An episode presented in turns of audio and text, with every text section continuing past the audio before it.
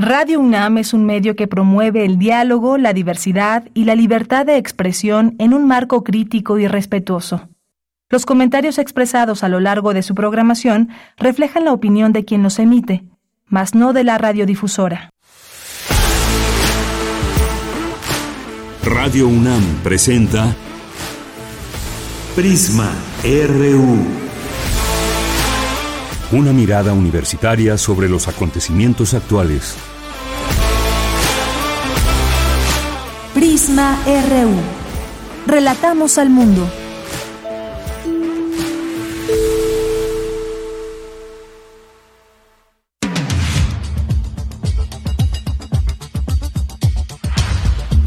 Una de la tarde con dos minutos. Les damos la bienvenida a todas y todos ustedes que ya nos sintonizan en el 96.1 de FM. Siempre un gusto saludarles en esta tarde aquí en la Ciudad de México, lluviosa, nublada. Y vaya con esta sorpresa de lo que está sucediendo ya en Acapulco, que ni siquiera pues pudieron prepararse de manera adecuada. Ha dejado pues desastre a su paso eh, está cerrada la carretera hacia Acapulco, este tramo también de Chilpancingo hacia Acapulco, varios municipios afectados de una manera tremenda. Ya tendremos aquí todos los detalles de lo que se está diciendo y hablando porque impactó eh, las costas de Guerrero, categoría 5, un huracán que se formó de una manera muy rápida e impactó allá en Acapulco, donde pues hasta hace unas horas siguen incomunicados, y, eh, la luz, no hay luz, están incomunicadas muchas de las comunidades. Y bueno, pues si ya vieron fotos y videos sabrán de que les estamos hablando, afectaciones terribles que les recordó inmediatamente a este huracán Gilberto que en algún momento también impactó de una manera eh, tremenda allá el puerto de Acapulco y otros otros municipios ya le contaremos. Y bueno por lo pronto también está esto y vamos a tener hoy una, una mesa de análisis donde vamos a tratar de seguir comprendiendo analizando este conflicto Israel-Gaza y cómo ha avanzado en estos últimos días. Un conflicto viejo pero con repercusiones actuales. Cómo parar una guerra cuál es el papel también de organismos internacionales. Ya ven lo que sucedió ayer entre el gobierno de Israel Antonio Guterres ahí esto que se discute también y que es importante mencionar, está habiendo una situación muy terrible donde no se están respetando pues los derechos de las personas, los derechos si nos referimos a lo que está en los en las leyes internacionales. Eh, las marchas en el mundo. Han salido miles de personas alrededor del mundo. ¿Qué se logra con todo esto? Vamos a platicar de esto con la doctoranda en estudios feministas de la Universidad Autónoma Metropolitana, maestra en Relaciones Internacionales, Iraís Fuentes, y con el maestro Tomás Martínez Sánchez, eh, quien entre sus temas está el desarrollo de la inteligencia de personas, organizaciones de instituciones, servicios de inteligencia, seguridad nacional, delincuencia organizada, para hablar de este conflicto Israel-Gaza. Vamos a tener también una invitación, seguimos invitándoles a la exposición 10 en Humanidades, que se presenta por primera vez en la Ciudad de México, Reinas de la Destrucción, una selección de películas de mujeres comediantes con musicalización en vivo por José María Serralde. Y bueno, pues ya más adelante Antonio Sierra nos dará los detalles y nos platicará al respecto.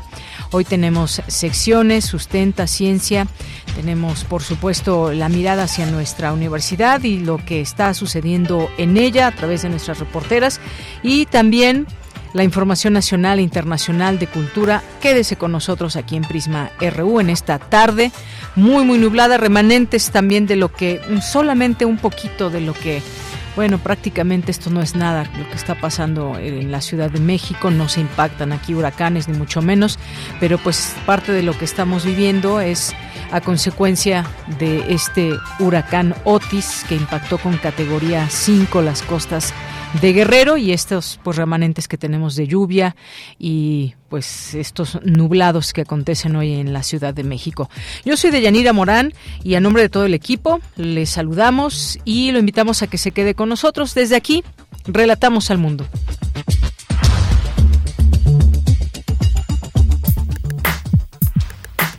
Relatamos al mundo. Relatamos al mundo.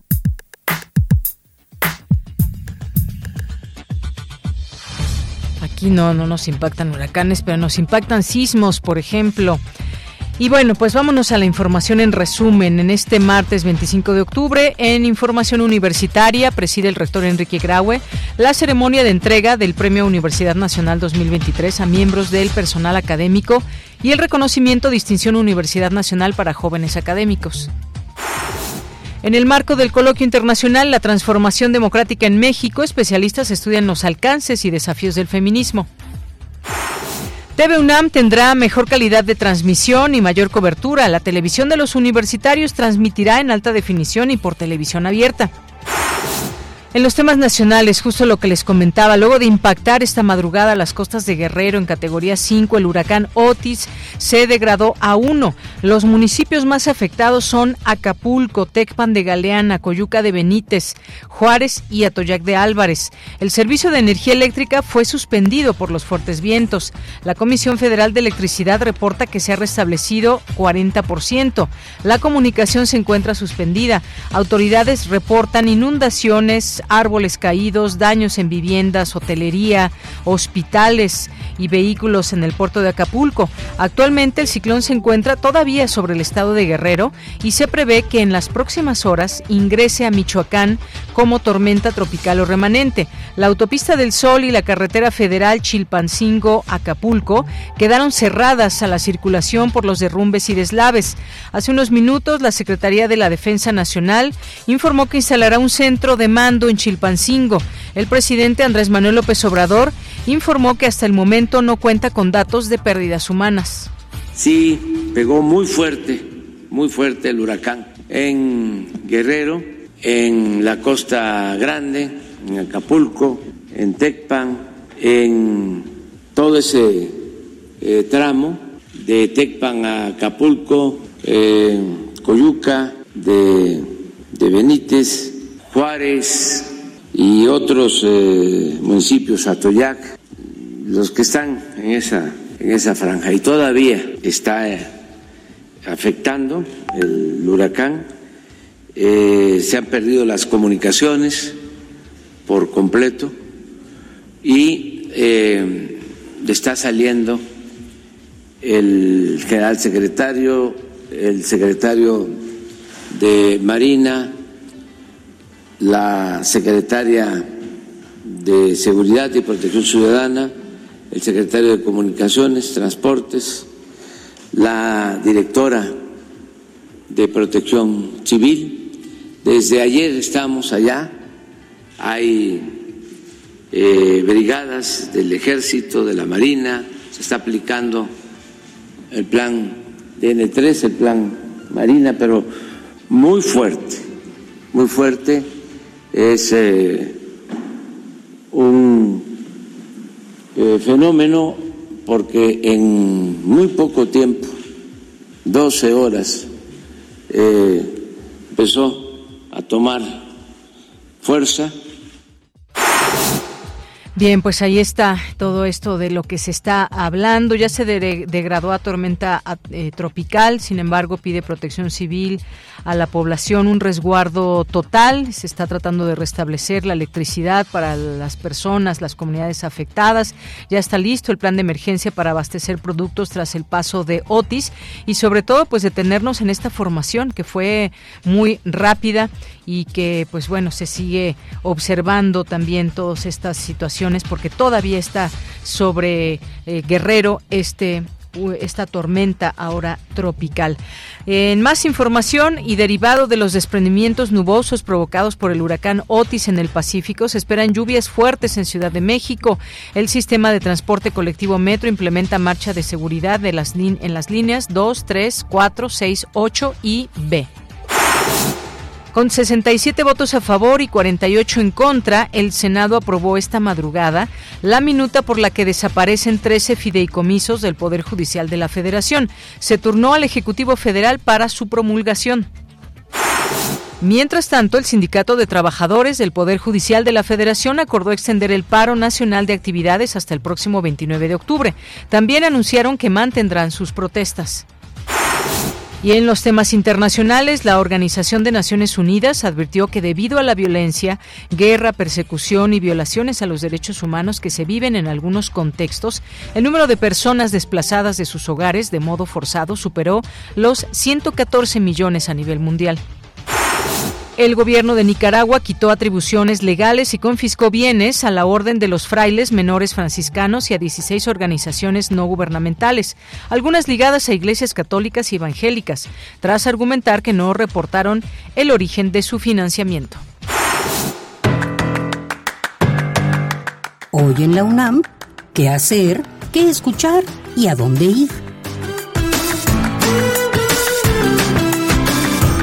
Hoy no te puedes perder la serie radiofónica Islas Resonantes. Pensar el mundo a través del sonido. Bajo la conducción de Cintia García Leiva. Hoy la serie nos ofrece el programa especial The Residents, un recorrido musical a través de la propuesta de este colectivo artístico, banda de rock, reconocido por su propuesta de música experimental e instalaciones sonoras. Sintoniza hoy, en punto de las 16 horas, el 96.1 de frecuencia modulada. La Casa Universitaria del Libro de la UNAM organiza la presentación del libro y lectura de poemas de la obra El lejano oriente en la poesía mexicana de Elsa Cruz. Se contará con la participación de Luigi Amara, Adolfo Castañón, Luis Cortés Bargalló, Claudia Hernández de Valle Arispe, Víctor Manuel Mendiola, Sergio Mondragón, Miriam Moscona y Francisco Segovia, así como la presencia de la autora de dicha obra literaria. Asiste hoy, en punto de las 17 horas, a la Casa Universitaria del Libro de la UNAM, ubicada en calle Orizaba número 24, Colonia Roma Norte. Como parte del ciclo Día Mundial de la Animación, organizado por la Sala Julián Carrillo de Radio UNAM, se llevará a cabo la función del largometraje La Tortuga Roja, historia muda sobre un náufrago en una isla tropical desierta, poblada de tortugas, cangrejos y aves. La película cuenta las grandes etapas de la vida de un ser humano. Asiste a la función de la cinta La Tortuga Roja, que se llevará a cabo hoy, en punto de las 18 horas, en la Sala Julián Carrillo de Radio UNAM. La entrada es libre y el aforo limitado.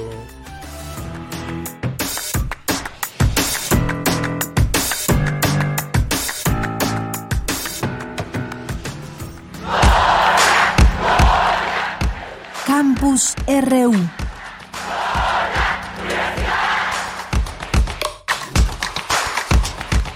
Son las 13 horas con 13 minutos en seguimiento a las acciones realizadas para identificar a las personas que vandalizaron las instalaciones, esparcieron gasolina y prendieron fuego al personal administrativo y docente que resguardaba el edificio de la Dirección del Colegio de Ciencias y Humanidades, Plantelas Capozalco, el pasado 20 de octubre, la Universidad Nacional Autónoma de México informa. Uno, hasta el momento mm, se ha podido identificar a nueve presuntos responsables, quienes ya han sido denunciados penalmente ante las instancias de Procuración de Justicia por la presunta comisión de Conductas Delictivas. Dos, a la, la universidad, a través de sus autoridades competentes y de acuerdo con lo establecido en su legislación, ha procedido a la expulsión provisional de estas personas y remitirá el caso al Tribunal Universitario. Tres, apegada al cumplimiento estricto de la legalidad, la UNAM continuará con las investigaciones que permitan la identificación del resto de los agresores para proceder de manera consecuente. Este es el comunicado de nuestra universidad ante estas acciones que se llevaron a cabo el pasado 20 de octubre. Vamos con más información de nuestra universidad. Mi compañera Virginia Sánchez nos tiene lo siguiente. Preside el rector Enrique Graue la entrega del Premio Universidad Nacional 2023 a miembros del personal académico y el reconocimiento Distinción Universidad Nacional para jóvenes académicos. ¿Qué tal, Vicky? Muy buenas tardes. Hola, ¿qué tal, Deya? Muy buenas tardes a ti al auditorio de Prisma RU. En una ceremonia presidida por el rector Enrique Grau y acompañado por miembros de la Junta de Gobierno, el patronato universitario, así como autoridades de la UNAM, se llevó a cabo la entrega del Premio Universidad Nacional 2023 y el reconocimiento Distinción Universidad Nacional para Jóvenes Académicos 2023, otorgado a 34 miembros del personal académico de 17 áreas que han desarrollado una labor sobresaliente en los campos de la docencia, investigación o extensión de la cultura. En nombre del Presidium, la coordinadora de difusión cultural Rosa Beltrán destacó que la UNAM es el compendio de lo que somos como país, pero también de lo que hemos sido durante desde su fundación. Y estos premios, señaló, representan lo mejor de lo que esta universidad es y reflejan el modo en que se enriquece y se diversifica. Escuchémosla.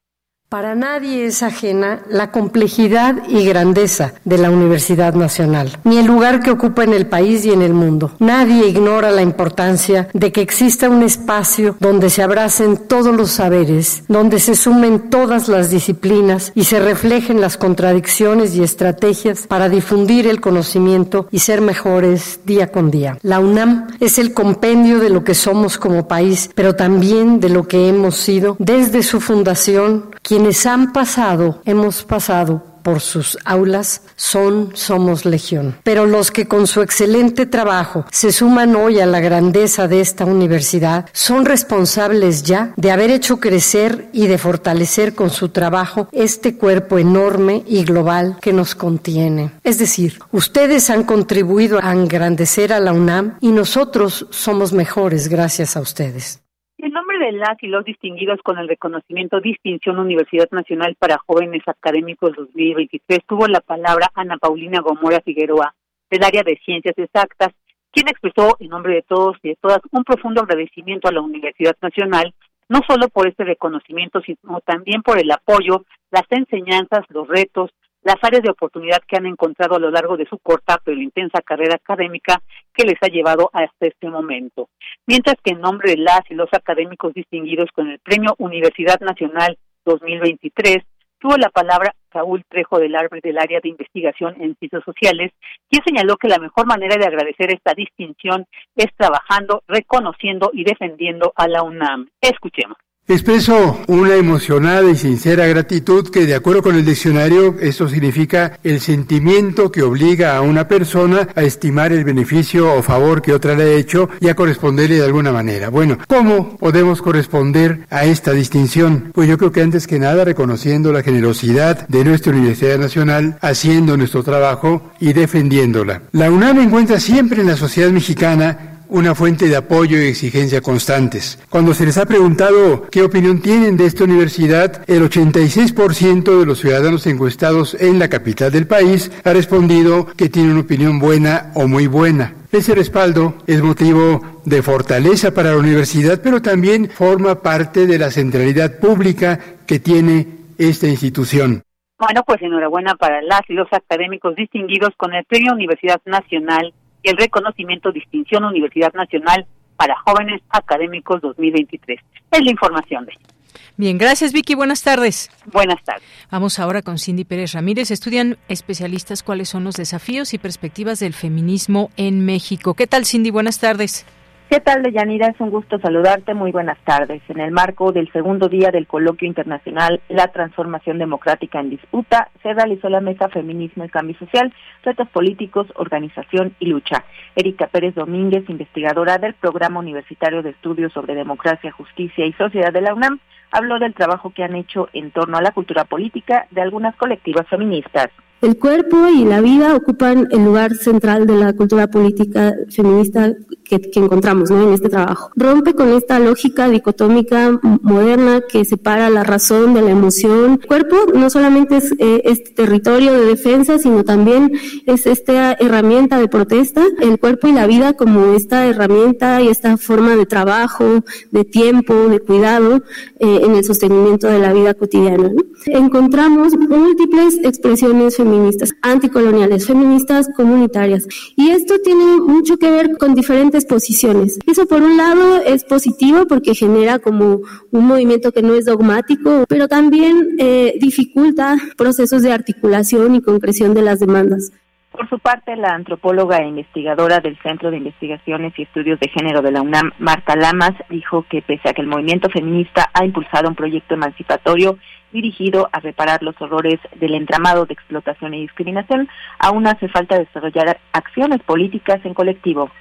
Se necesita más y mejor organización. En las distintas posturas del feminismo de izquierda, todas compartimos el difícil desafío de construir esta hegemonía política que queremos que sea feminista, anticapitalista, antipatriarcal y antirracista pero no resulta fácil hacerlo desde nuestros grupos tan atomizados y fragmentados. Parte de nuestra fragmentación política tiene que ver no solo con este contexto sino también con algo propio, y ahí es donde creo que podemos realmente transformar algo.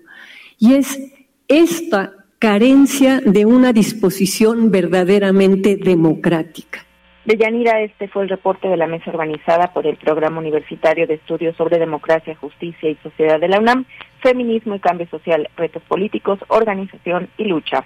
Muy bien, muchas gracias Cindy, buenas tardes. Muy buenas tardes. Vamos ahora con Cristina Godínez. Recibe TV UNAM nueva frecuencia con la que aumenta y mejora su cobertura. Adelante, Cristina. Hola, ¿qué tal, Deyanira? Un saludo para ti y para el auditorio de Prisma RU. El Instituto Federal de Telecomunicaciones, IFT, entregó a la UNAM la notificación formal de la autorización del cambio de canal a uno de alta definición y la modificación de la zona de cobertura de TV UNAM. El abogado general de la UNAM, Hugo Alejandro Concha Cantú, explicó que el cambio otorgado por el IFT y el Estado mexicano contribuirá a aumentar la presencia de la universidad y la difusión de la cultura.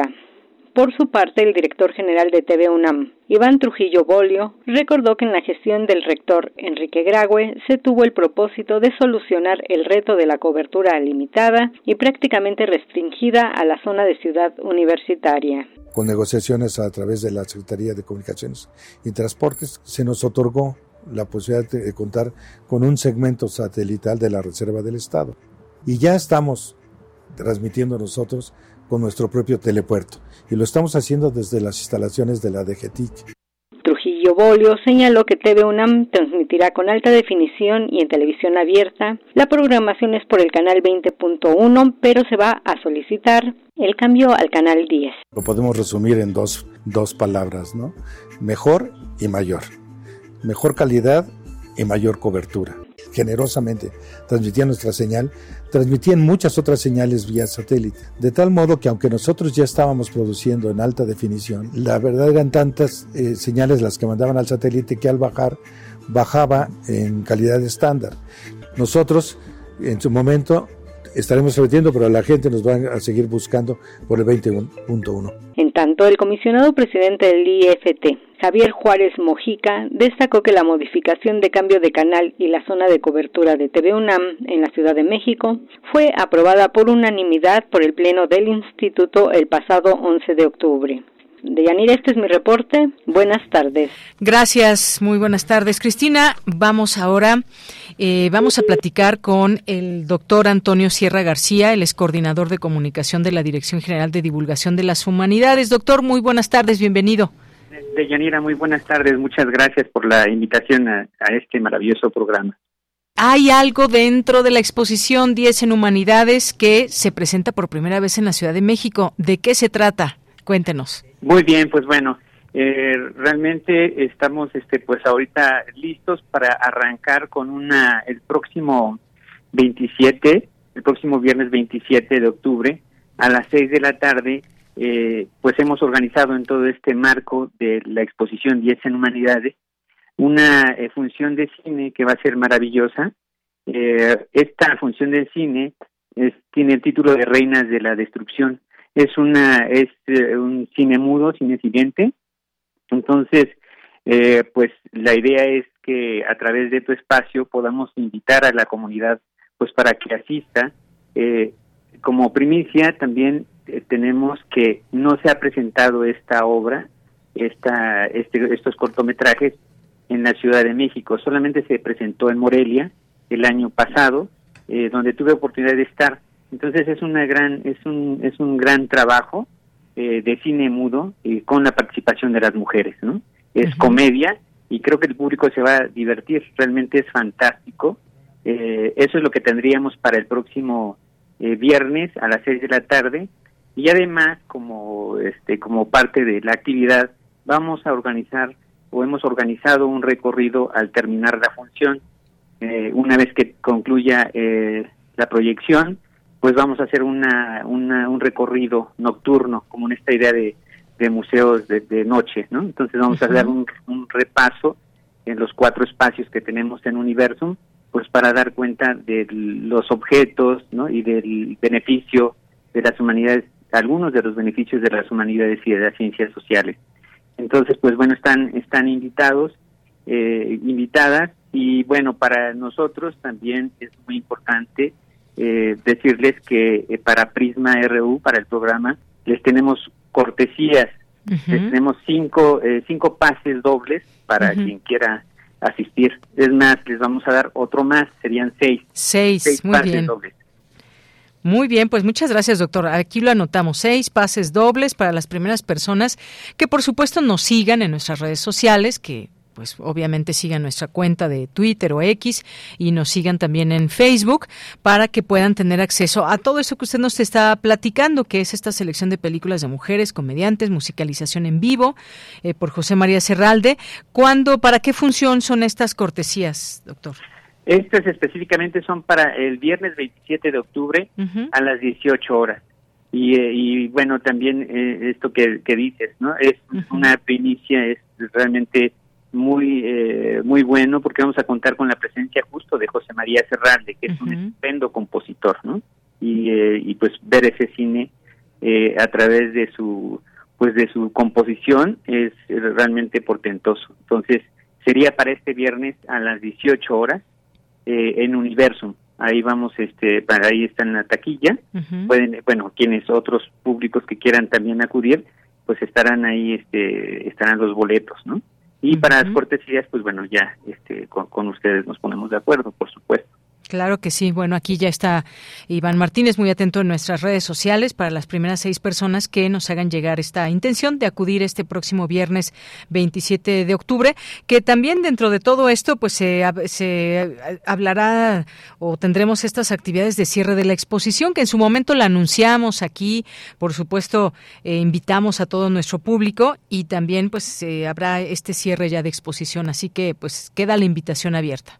Sí, y bueno, nada más, este, me, eh, también quisiera comentarles que el próximo, es decir, mañana jueves, eh, todavía tenemos algunas charlas, ¿no? El 26 de octubre vamos a tener una charla que es eh, cómo ser historiador y no morir en el intento, que la verdad es que lo que buscamos es hablar de ese ABC de las humanidades, de tratar de invitar a la población, a la juventud, para que sepan qué, qué, qué se hace en el área de las humanidades. En este caso, pues, qué hace un historiador. Tendremos también mañana una charla taller. Eh, y bueno, el próximo, el sábado, vamos a concluir ya las actividades con una obra de teatro. Eh, es, es titulada Estás viendo y no ves. Es para el 28 de octubre a las 12 del día. Entonces va a ser ahí en el Foro de Química, en Universum, y va a estar a cargo del grupo Telescopio Teatro. Entonces, este, pues ojalá que nos puedan acompañar. Muy bien, bueno, pues doctor, muchísimas gracias por dejarnos esta invitación al público y aquí nos vamos a tener a mantener muy atentos de lo que eh, de lo que nos escriban para que se puedan ir a disfrutar este viernes 27 a partir de las 18 horas, ¿verdad? Así es, es correcto. Pues muchas gracias, Deyanira, muchas gracias a ti y a todo tu auditorio. Gracias a usted, hasta luego, doctor. Hasta pronto, chao. Muy buenas tardes, gracias al doctor Antonio Sierra García que nos acompaña, nos acompañó en esta tarde para que disfruten esta exposición 10 en humanidades. Y bueno, pues vamos a, a continuar con nuestra mesa de análisis sobre Israel y Gaza. Porque tu opinión es importante, escríbenos al correo electrónico prisma.radiounam@gmail.com. Bien, pues estamos ya en esta mesa de análisis. Vamos a comenzar en principio con esta información que para introducir esta mesa nos preparó Emiliano Tobar. Desde la creación del Estado judío, Israel y Palestina han tenido fricciones geopolíticas. Fue el sábado 7 de octubre que esta fricción volvió a detonar en un conflicto armado que hasta la fecha no ha cesado. Israel, tras el primer ataque palestino realizado con misiles y la invasión de tierra israelí, declaró la guerra a Palestina. Benjamín Netanyahu prometió que utilizaría toda su fuerza para destruir las capacidades militares de Hamas y hacerlos ruinas. Hamas nació después de que un camión militar de Israel en 1987 matara a cuatro trabajadores palestinos. Hamas y organizaciones como el Mando Nacional Unificado aparecieron como respuesta al uso desproporcionado de la fuerza militar israelí en contra de las protestas palestinas. Desde entonces, el objetivo de esta organización ha sido la destrucción del Estado de Israel y la instauración de un Estado islámico. Tres días después del ataque del 7 de octubre, el ministro de Defensa israelí Joab Galant ordenó un asedio completo de la franja de Gaza, lugar donde residían 2.3 millones de personas, además de bombardeos hospitales, escuelas y demás comunidades. Ambos países han reportado un gran número de heridos y decesos y parece que la violencia sigue escalando. Por su parte, México reporta todavía la desaparición de dos personas y el rescate de 287 mexicanos. Bien, pues gracias, gracias Emiliano Tobar por esta información introductoria a esta mesa y es que pues efectivamente desde el 7 de octubre han pasado apenas algunos días, pero han habido muchas muertes y han sucedido muchas cosas. Es importante tratar de entender este tipo de conflictos, ver qué está en juego. Se habla de que esto puede escalar a una a una guerra de la región y demás, pero ¿qué hay en todo esto? ¿Cuáles son pues estas razones de la guerra? Si es que podemos entenderlas de alguna manera que pues resulta ser muy difícil, pero ¿qué ha pasado también con todo eh, pues con la parte de organismos internacionales desde la ONU? Vamos a por supuesto a comentar esto que se vivió el día de ayer. Israel rompe con el secretario general de la ONU por sus declaraciones. ¿Qué fue exactamente que lo que dijo? Dijo, qué hizo enojar a Israel. Y pues también otra parte muy importante son las manifestaciones que ha habido alrededor del mundo que pues bajo la consigna de que queremos la paz y no la guerra, eh, pues muchos han tomado partido por Palestina, también en estas manifestaciones que hemos visto, qué tanto hemos aprendido con la historia que se ha tenido en el mundo para tener ahora una guerra con estas características o qué tanto no hemos aprendido en todo esto.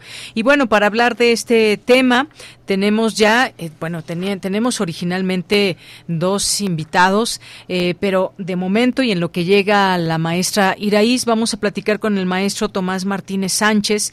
Él tiene la licenciatura en Sociología de la UAM Xochimilco, eh, maestría en Administración Militar para la Seguridad y Defensa Nacionales, un doctorado en estudios latinoamericanos en la Universidad Nacional Autónoma de México, sus líneas de investigación, desarrollo de la inteligencia de personas, organizaciones e instituciones, servicios de inteligencia, seguridad nacional y delincuencia organizada, así como movimientos sociales. Maestro, bienvenido, muy buenas tardes. Sí, muy buenas tardes y gracias por la invitación.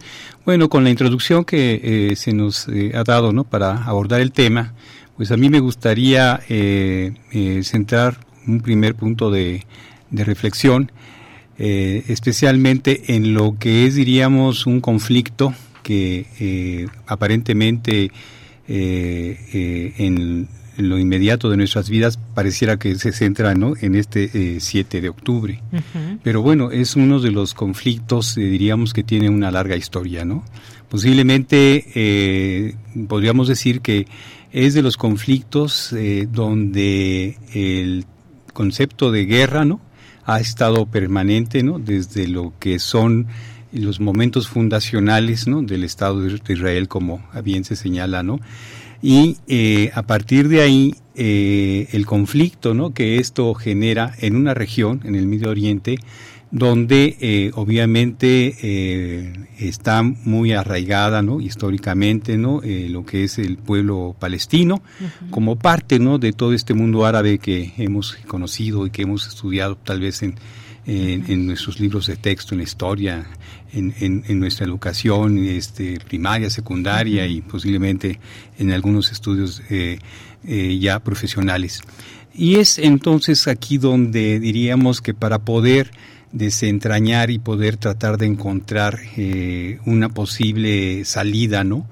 al, al, conflicto ¿no? Eh, armado que en este momento estamos este, eh, presenciando, que estamos observando, tendríamos que ubicarnos en, en, esos años donde eh, se inicia pues un proceso de colonización por parte no de eh, eh, la comunidad judía no que como resultado de la segunda guerra mundial y como parte no del proceso no que se experimentó en el holocausto no este organizado y perpetrado este por el nazismo. De alguna manera podríamos decir que la manera en que la comunidad internacional intenta no compensar y no y retribuir de alguna manera el sentido no de, de victimización que experimentó no el, el, pueblo eh, judío fue precisamente eh, fortalecer y dar los pasos para, para, darle vida al, al Estado eh, de Israel y con ello entonces generar un nuevo conflicto no el conflicto es entonces cómo eh, lo que era el protectorado no británico no en, estos territorios no este donde eh, entonces eh, Palestina no estaba sometido a este protectorado. Esta decisión de Gran Bretaña de darle inicio a la formación del Estado, pues obviamente nunca fue visto con buenos ojos no por la población palestina y de ahí en adelante entonces no una serie de, de, momentos no de eh, podríamos dividir varias etapas no en las que eh, eh, llega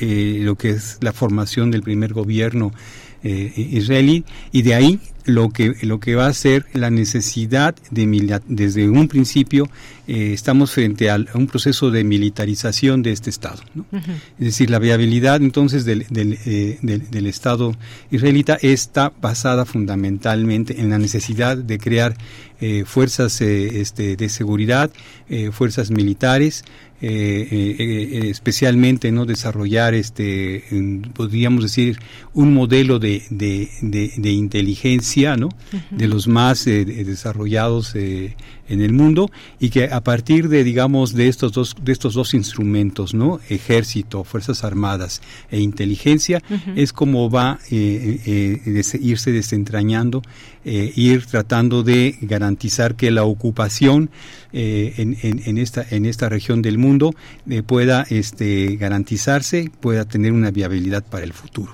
Entonces con esto diríamos que eh, damos inicio a este proceso y obviamente eh, el pueblo palestino eh, se, va a ir viendo ante la necesidad de generar su propia organización, tratar de construir eh, lo que vamos a, entender como un movimiento ¿no? Eh, social de resistencia, ¿no? Muy, importante, ¿no? Entonces estamos ante la instalación de un Estado, este, ¿no? Con el apoyo, ¿no? De la comunidad internacional y eh, ante entonces eh, la, respuesta natural de, eh, y desarrollo de un movimiento de resistencia, el movimiento de resistencia palestino, que va adquiriendo diferentes denominaciones. Muy bien, muchas gracias, gracias maestro. Y ya está aquí con nosotros la maestra Iraís Fuentes, ella está haciendo un doctorado en estudios feministas en la Universidad Autónoma Metropolitana, es maestra en Relaciones Internacionales por esa misma institución y licenciada en Geografía por la Facultad de Filosofía y Letras de la UNAM. En 2019 realizó una estancia de investigación en la Universidad de Ferdowsi de Mashhad en la República Islámica de Irán. En el mismo año realizó una estancia académica en el Centro de Estudios de Asia y África del Colegio de México y es profesora de la Facultad de Ciencias Políticas y Sociales y de Filosofía y Letras. Maestra Iraís, bienvenida. Muchas gracias, Deyanira, a ti y a todo tu público. Bien, pues ya el maestro nos daba todo este antecedente de lo que de lo que es este conflicto y ahora pues trayéndolo a los últimos años que hemos tenido, 2014 también fue un año importante porque hubo un enfrentamiento también muy fuerte. Hay un testimonio por ahí, una, un documental en Netflix nacido en Gaza que nos habla, nos permite acercarnos a este conflicto, pero ahora tenemos un escenario que bueno va avanzando el mundo en muchas cuestiones y, y pensar pensaríamos en que pues se traten de generar soluciones, pero el conflicto está ahora vemos más que arraigado y estamos en medio de una guerra muy cruenta. Eh, ayer hubo fue un día muy importante porque hubo un choque ahí entre eh, Israel y Naciones Unidas. Eh, se habla incluso de misiles verbales, donde Antonio Guterres pone el punto en decir, bueno, no pueden estar haciendo esto, se están violentando muchos derechos internacionales y pues el embajador eh, incluso de de Israel, Gilad Erdan, solicita la renuncia del secretario general de la ONU, Antonio Guterres. Esto me parece muy grave. ¿Cómo analizar el conflicto, conflicto en los tiempos actuales, maestra Iraíz? Sí, bueno, es una complejidad bastante extensa. Hay que remontarnos históricamente, como ya bien nos contextualizaba el maestro, y entonces esto nos va a decir muchísimos puntos. Para esto eh, me remito, para no irme tan atrás, hacia 1993, que es el proceso de Oslo, ¿no?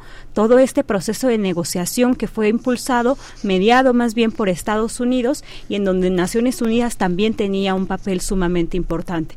Y me remito a Oslo porque acá va a ser el, punto fundamental en donde la Organización para la Liberación de Palestina va a reconocer la existencia del Estado de Israel. Este reconocimiento a partir de este líder político que es tan, que es un referente, vaya, para la causa palestina, Yasir Arafat, reconoce la existencia del Estado de Israel. A cambio, supuestamente, eh, se pactaba eh, la construcción de este Estado palestino, un Estado israelí y un Estado palestino, con el respeto de las fronteras de 1967. Para eso, entonces, se llevaron a cabo una serie de negociaciones que lo podemos rastrear incluso desde 1991 con la Conferencia de Madrid, pasando por el mismo proceso de Oslo de 1993, eh, también las negociaciones de Camp David II en 2000, en el año 2000 y una serie de cuestiones. Sin embargo, Israel en este punto eh, se va a caracterizar por ser renuente al reconocimiento eh, de Palestina. Si bien reconoce a la Organización para la Liberación de Palestina, únicamente le reconoce como la única legítima, eh, legítima de representar al pueblo palestino, pero no en sí como una forma gubernamental, ¿no? O menos aún una forma de gobierno. Entonces, este, este proceso de Oslo va a ser sumamente importante también porque le va a dar la capacidad jurídica a Israel de generar todo este sistema de apartheid en términos eh, incluso jurídicos y legales. ¿Esto qué significa? Que Cisjordania entonces va a estar fragmentada en una especie de, eh, le llamamos bantustanes, vaya, en donde se establecen zonas de ciudadanía tipo A, tipo B y tipo C. Esto significa que la Autoridad Nacional Palestina, que es creada en 1994, justo en el marco de, eh, del proceso de Oslo, va a tener solamente control de unas áreas, ¿no? Que es el área A, que representa aproximadamente el 14% del territorio de Cisjordania. Eh, mientras tanto, tenemos una, eh, una ciudadanía de tipo B, en donde ambos, eh, tanto Israel como la autoridad palestina, gestionan estos territorios. Y por último, tenemos una, una zona que es de tipo C, en donde queda completamente bajo jurisdicción israelí. ¿Esto qué significa? La apropiación incluso de más territorio por parte de Israel. No hay un respeto por eh, esos, eh, esas fronteras establecidas y eso que en algún momento se había eh, pactado que iba a ser el proceso de Oslo. El proceso de Oslo ha sido un fracaso, tempranamente se, se considera un fracaso por las diferentes cuestiones también internacionales, pero también porque Estados Unidos apoya abiertamente al Estado de Israel, por supuesto, para que éste sea reconocido por, por, la autoridad palestina, pero no viceversa, porque acá eh, va a ser muy importante. A Estados Unidos no le interesa este reconocimiento del Estado palestino, especialmente en la, administración que tenemos ahora, ¿no? Con John Biden, que justo John Biden se ha mostrado eh, muy férreo, muy, eh, muy firme, vaya, en el apoyo abierto a Israel, incluso en esta masacre que está llevando a cabo, que es una de las más cruentas en las últimas décadas. Entonces, esto, eh, el proceso de Oslo, eh, nuevamente me remito porque esto le va a dar muchísimas herramientas al Estado de Israel para generar todo este sistema de apartheid, ¿no?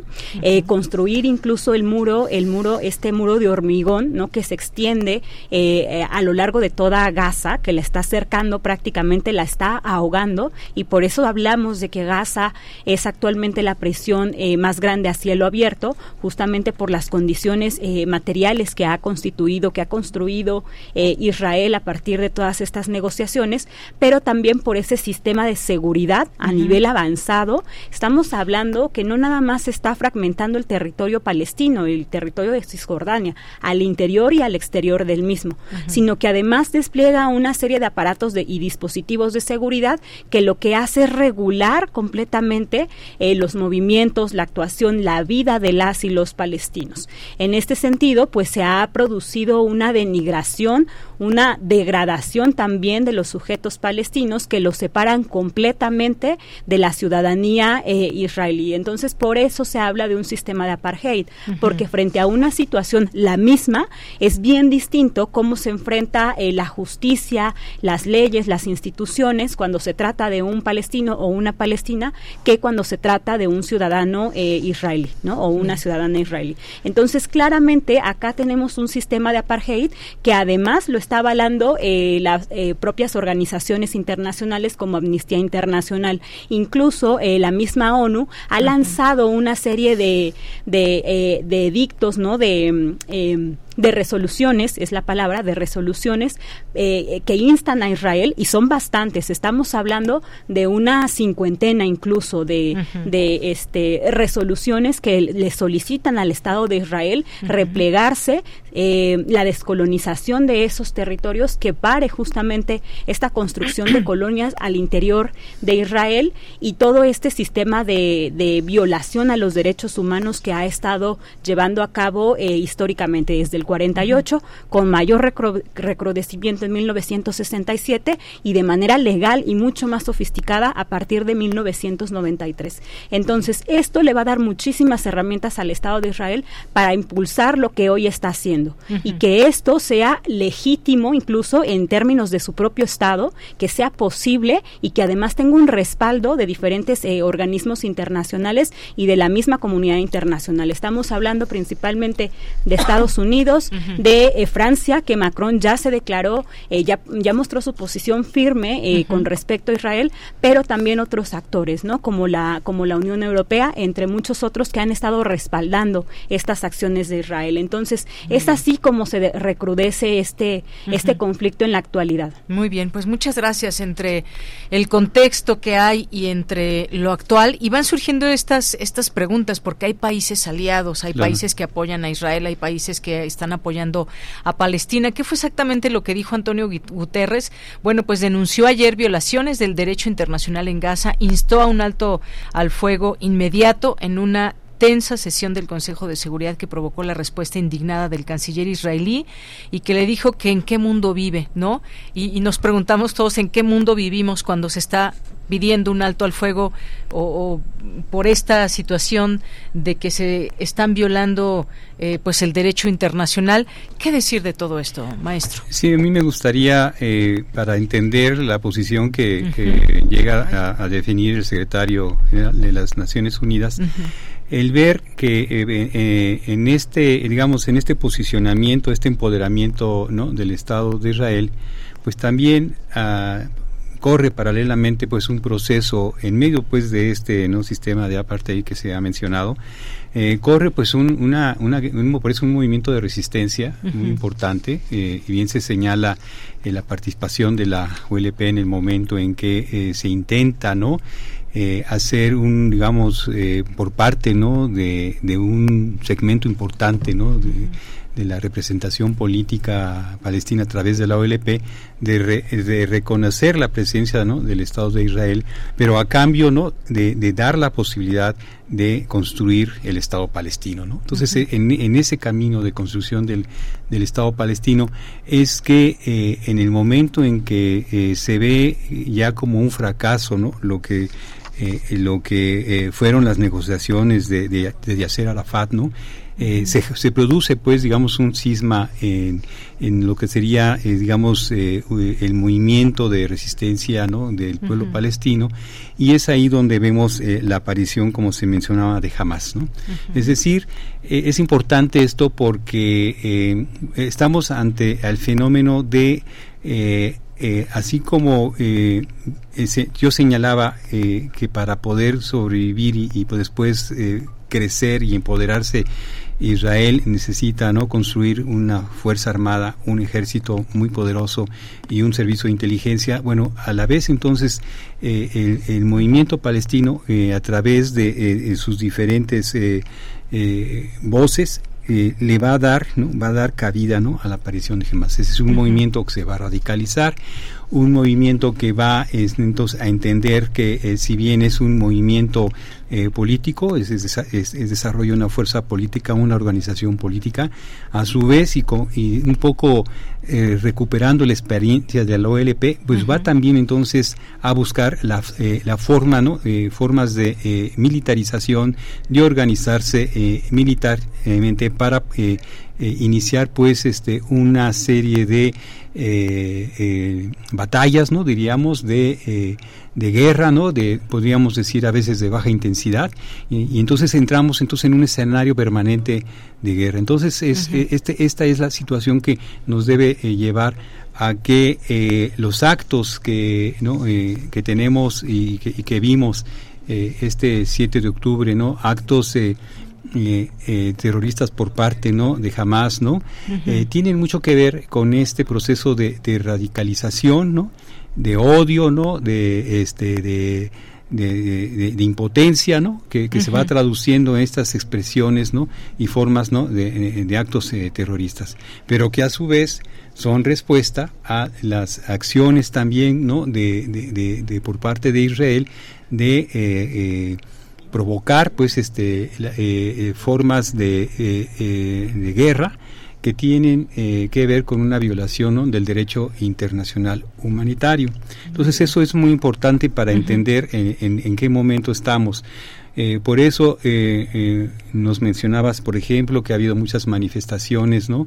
en diferentes partes del mundo en apoyo, ¿no? al pueblo palestino. Exacto, hay banderas palestinas en estas y, manifestaciones. Y, esto, esto tiene que ver, pues, por, por el, alto grado de indignación sobre lo que históricamente, o sea, los quienes salen a manifestarse y encabezar estas protestas es quienes han desarrollado una, una comprensión, ¿no? Del proceso histórico que ha vivido este el pueblo palestino. Así es, y, y me parece muy importante todo esto porque de, de, pronto uno se pregunta, a ver, ¿qué estamos o qué está aprendiendo la humanidad con, cuando hay una guerra? ¿Cómo, cómo, para, cómo se paran las guerras? Estemos por una parte los organismos internacionales, ya vimos simplemente el hecho de mencionar un alto al fuego, pues levanta la ira de Israel a través de un canciller, pero también ahí está una potencia mundial al lado de Israel que es eh, Joe Biden y que por otra parte pues estamos viendo estos bombardeos a un hospital, a lugares donde acude la población civil.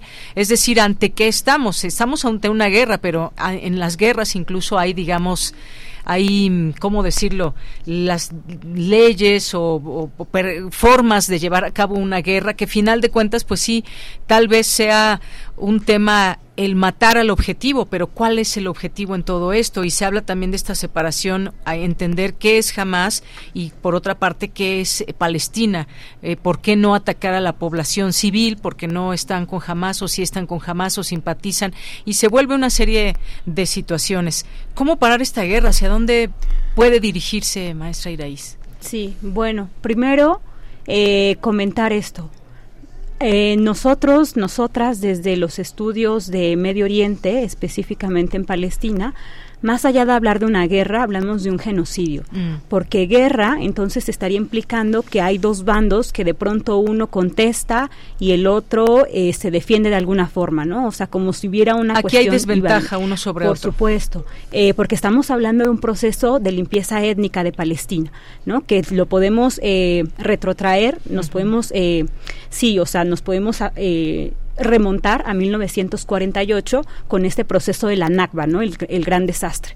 Desde acá entonces la limpieza étnica de Palestina pues ha tomado dimensiones eh, bastante, bueno, diferentes, ¿no? Sui generis, dependiendo de la coyuntura, del contexto político eh, y demás. En este momento entonces estamos frente a un, una escalada de, de conflicto, por decirlo de alguna forma y entre comillas, porque conflicto también es muy, es una cuestión muy ambigua, que entonces el hecho de que, eh, eh, de que exista un alto al fuego no significa que acabe el genocidio palestino.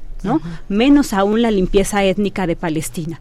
Para eso entonces es necesario un proceso mucho más largo de descolonización que tendría que empezar por eso, la descolonización de Palestina, de lo que significa Palestina y claro, ¿no? Posteriormente un proceso de negociación en donde las partes incluyan a Hamas, porque Hamas en todo esto, al ser eh, categorizada como una organización terrorista por muchas, eh, por muchos estados, entre ellos Israel Israel, Estados Unidos, la Unión Europea y demás, eso significa que no le están dando el carácter de un actor político que sea eh, con el que se pueda negociar. Entonces ahí hay un cierre al diálogo total cuando jamás es claramente un actor eh, fundamental, eh, clave, vaya, para entender todo esto.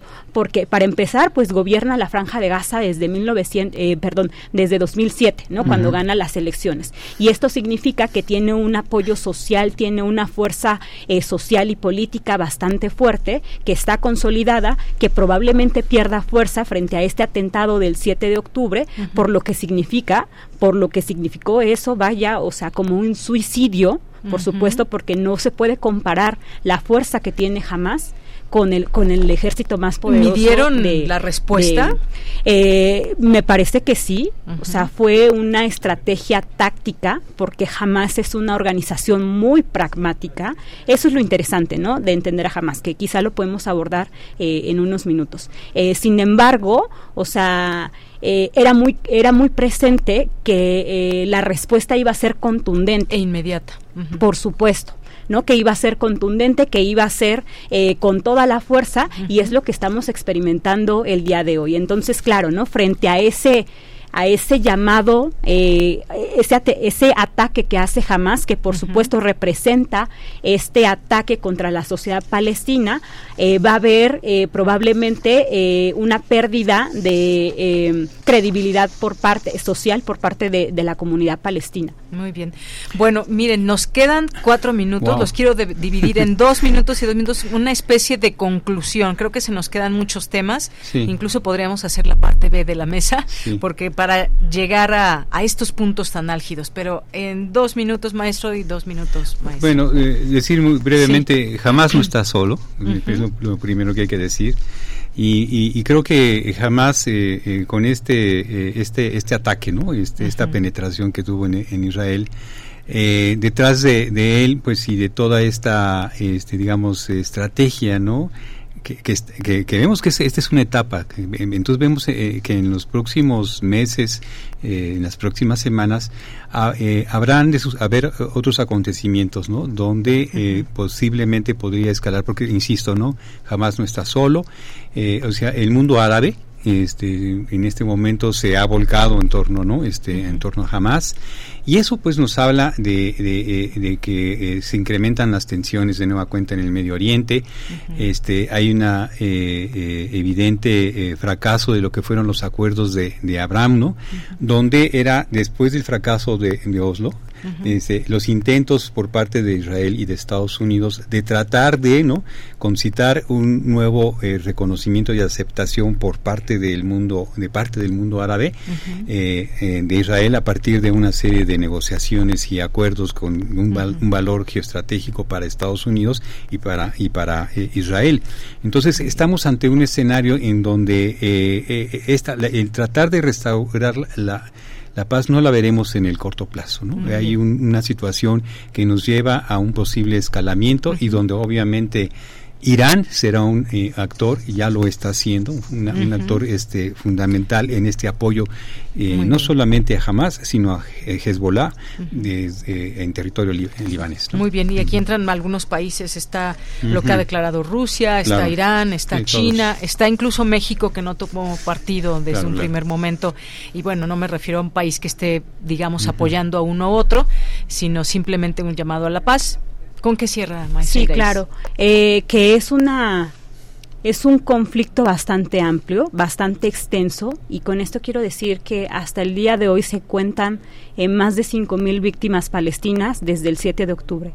O sea, la escalada ha tenido eh, un impacto brutal en contra de la sociedad palestina es claramente un exterminio y ese exterminio es el que está llamando a la sociedad civil en, en diferentes partes del mundo a salir eh, a las calles a, eh, a, favor de Palestina. Entonces es preciso que en estos momentos, como sociedades civiles de diferentes partes del mundo, nos encarguemos de presionar por las vías que podamos, por donde tengamos esta posibilidad, para que ese, ese, ese cese al fuego sea inmediato porque cada hora y cada minuto que pasa las vidas palestinas están padeciendo. Y estamos hablando incluso que de estos 5000 eh, estamos casi 3.000, 3.000 me parece un poco más, son niños, son infancias, porque la mayoría de la población en Gaza son niños. Entonces, eh, aquí podemos ver eh, cómo eh, este Estado de Israel ha deshumanizado históricamente a la sociedad palestina. Entonces, es un llamado también a nosotras, a nosotros,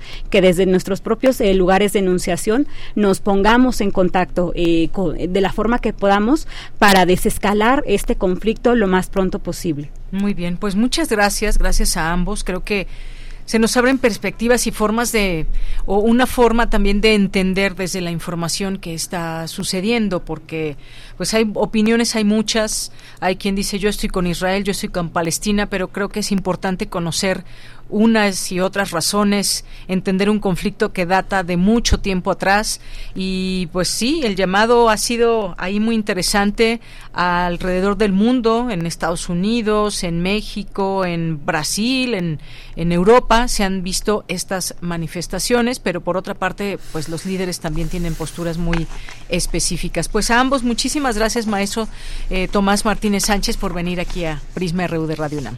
Gracias a ustedes. Y gracias, maestra Iraís Fuentes, que nos acompañaste también aquí en este, en este espacio de Prisma RU de Radio UNAM. Y pues siempre queda esta invitación abierta a ambos. Muchas gracias, Muchas Un, un, gusto, un placer. Bien, pues nos vamos al corte, regresamos a la segunda hora de Prisma RU.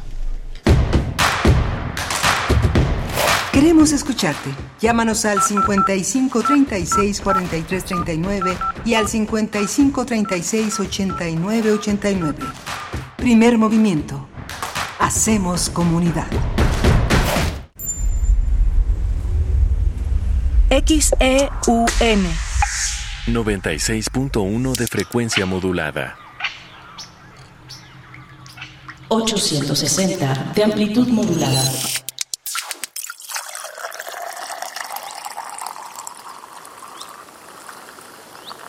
Radio UNAM. Experiencia sonora.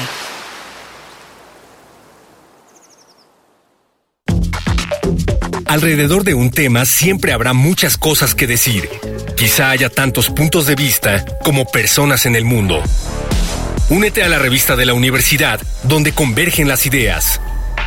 Jueves a las 16 horas, después del corte informativo. Disentir para comprender. Radio UNAM, Experiencia Sonora. Para tener el México que queremos, hay que decidir. Y para poder decidir, debemos participar. Recuerda que si cambiaste de domicilio, ahora puedes formar parte de las decisiones de tu nueva comunidad. No olvides actualizar tu INE. Tienes hasta el 22 de enero. Haz tu cita en Inetel 800-433-2000 o en INE.mx. En estas elecciones, con mi INE, participo. INE. El fentanilo es una de las drogas más peligrosas que puedes probar. Es muy difícil detectarlo. No tiene olor ni sabor. Te lo pueden ofrecer en polvo blanco, pastillas o aplicado en pequeños pedazos de papel. También lo mezclan con gotas para los ojos o aerosol nasal o lo añaden a dulces o golosinas. Por eso, cuando te ofrezcan cualquier sustancia, la que sea, nunca aceptes. Si te drogas, te dañas. La felicidad que necesitas está en ti, con tu familia, tus amigos y la comunidad. Secretaría de Educación Pública. Gobierno de México.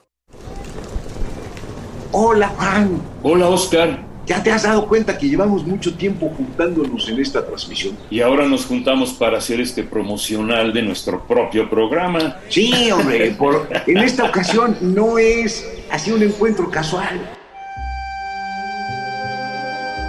Las Esquinas del Azar, todos los martes a las 10 a.m. y retransmisión los sábados a las 4 p.m. por el 96.1 de FM.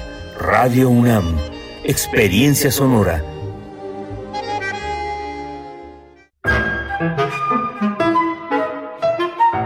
Querida audiencia madrugadora de testimonio de oídas, sigamos escuchando y develando hacia dónde nos lleva la música nueva y su quehacer sonoro. Martes y jueves, 1 a.m. por ambas frecuencias. Retransmisión sábados y domingos a la misma hora por frecuencia modulada. Radio UNAM, Experiencia Sonora.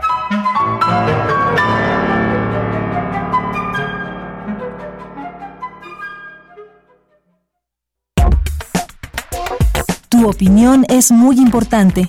Escríbenos al correo electrónico prisma.radiounam@gmail.com.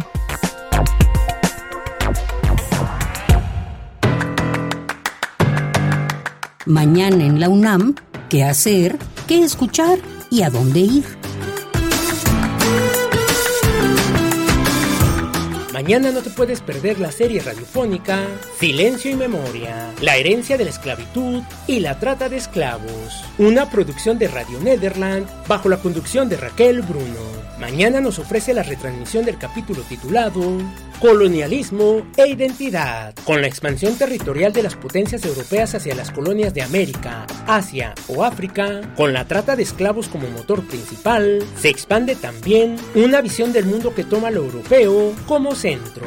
Esta visión eurocéntrica se enraizó incluso en las ciencias sociales y naturales. ¿Qué incidencia ha tenido esa mirada colonial en la identidad de generaciones posteriores? Sintoniza mañana en punto de las 10 horas la frecuencia universitaria de radio UNAM 96.1 de FM. ¿Eres estudiante de la UNAM y te interesa el periodismo? Esta convocatoria es para ti.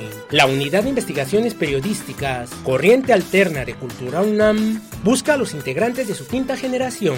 Tendrás el acompañamiento para realizar reportajes, entrevistas y contenidos audiovisuales. Además entregará un apoyo económico mensual.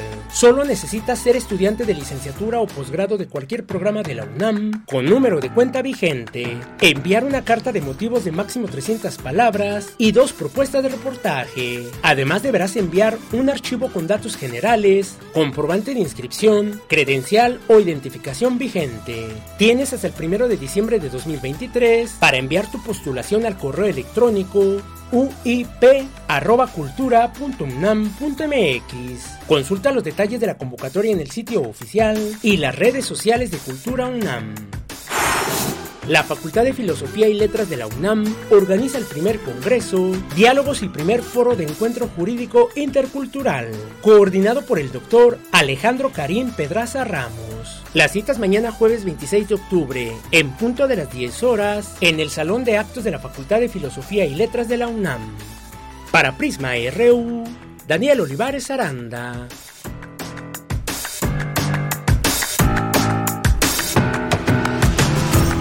Bien, pues estamos de regreso aquí en Prisma RU. Muchas gracias por su atención y por estar siguiendo el 96.1 de FM a través de la sintonía radial, también a través de www.radio.unam.mx. Muchas gracias a quienes nos sintonizan, igualmente a través de las plataformas digitales para escuchar radiodifusoras como esta y como muchas tantas. Oigan, todavía tenemos boletos para esta eh, exposición de 10 en humanidades. Si alguien está interesada, interesado, puede hacernos eh, llegar su petición a través de nuestras redes sociales. Mientras nos estén siguiendo y hagan un comentario, pues se pueden ir a ver dentro de esta exposición 10 en Humanidades, está eh, lo que nos platicaba hace un momento el doctor Antonio, Reinas de la Destrucción, selección de películas de mujeres comediantes. Esto se va a llevar a cabo el próximo viernes 27 de octubre a partir de las 18 horas. Así que si alguien más quiere, está interesada, pues nos puede hacer llegar esta petición. Y bueno, por lo pronto mandemos saludos a las personas que están aquí presentes en nuestras redes sociales. Joel Cabrales, muchos saludos. Jorge Fra, Carlos Ríos. Carlos Ríos hace mucho que no escribía. Jorge Morán Guzmán nos dice, el pueblo de Israel se ha desviado tanto de sus bases religiosas y morales. Qué pena. Gracias a Itzel Guerrero. Jorge también nos dice, excelente que TV UNAM tenga nueva frecuencia y con esto aumenta y mejora su cobertura. ¿Podría transmitirse Prisma RU simultáneamente por TV UNAM? Bueno, pues mande su petición, don Jorge. Y, Jorge, Jorge, y ahí vemos qué pasa. Muchas gracias. Pero por lo pronto, estamos muy contentos por esto eh, que se va a llegar a más público TV UNAM. Eso sin duda nos da muchísimo, muchísimo gusto. También nos dice que nos manda muchos saludos, como siempre. Gracias, Jorge. Paloma Guzmán también. Rosario Durán nos escriben por aquí. Muchas gracias. A ver, quiero ver por dónde anda por dónde anda Mario Navarrete, que aquí nos manda un video de esta tarde lluviosa, ahí con su eh, limpia parabrisas está por el Senado, me parece. ¿Será? ¿No será? Bueno, pues ya nos comentará. Muchas gracias, Mario. Javier Flores, lamentablemente la población civil paga una guerra que no pidieron, ataques a hospitales, eso es de genocidas. No hay honor en la guerra. Pues sí, no hay honor en la guerra, desafortunadamente, aunque sí hay claros lineamientos con respecto a la población civil y con respecto a los bombardeos donde pues no de plano definitivamente no deben darse, que son hospitales, escuelas, lugares donde se resguarda la población civil, pero vemos que este es un gran ejemplo de esta guerra donde todo esto pues no se respeta. Rosario Dura nos dice la situación es crítica y lo peor es que los más afectados no se les escucha y los únicos que tienen en sus manos las decisiones son los líderes de otros países que ni siquiera viven ahí y pareciera que lo hicieran con ese con esos juegos de consola. Efectivamente, pues sí, hay países que no están propiamente metidos en la guerra, pero sí están apoyando a uno o a otro lugar y pues eh, más allá de todo esto, lo que queremos es que pues se centran a negociar, ¿no? Las partes en conflicto, países aliados de uno y otro y en este sentido tener una, una pronta guerra, pero no se ve que vaya por ahí todo, según analizan expertos. Bueno, gracias, Rosario. Guerrero también, muchos saludos. Rosario, Lorenzo Sánchez nos dice, ojalá puedas entrevistar a Temoris sobre quién creó Jamás fuera criminales de Palestina, mi corazón con quien lucha por justicia, no con verdugos. Un abrazo. Sí, ya lo invitaremos, por supuesto, a este espacio. Gracias. Alfonso de Alba Arcos, muchos saludos. César Soto nos dice un avance prioritario de TV UNAM en la transmisión y mayor cobertura en la difusión nacional de las actividades académicas de la investigación, posgrado, cultura, la ciencia, las humanidades, el arte. Gracias. Norma Cecilia Hernández, también muchos saludos. A Abelina Correa, Em, muchas gracias a Zacarías Miguel Alonso. Eh, también muchas gracias aquí por, por los comentarios. Caleidoscopia también, muchas gracias. Javier Flores. Eh, Tania también, que recuerden, tenemos una invitación que nos dejó aquí Tania, que la encuentran en redes como Tania-Mafalda.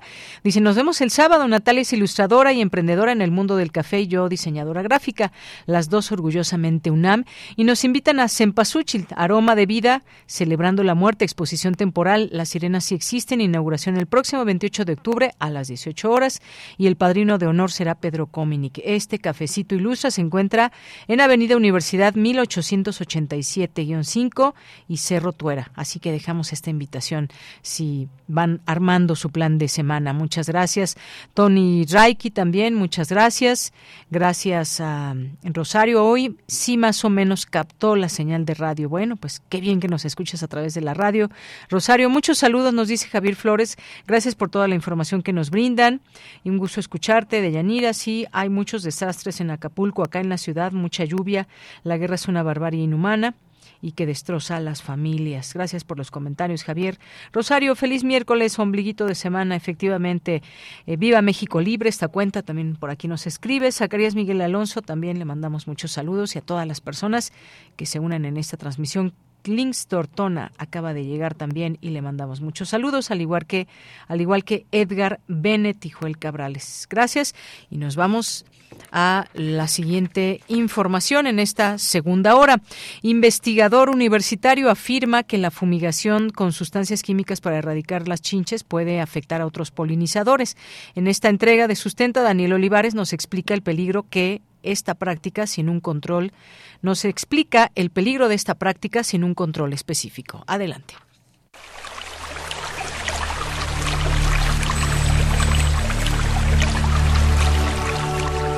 Sustenta, sustenta. Innovación universitaria en pro del medio ambiente.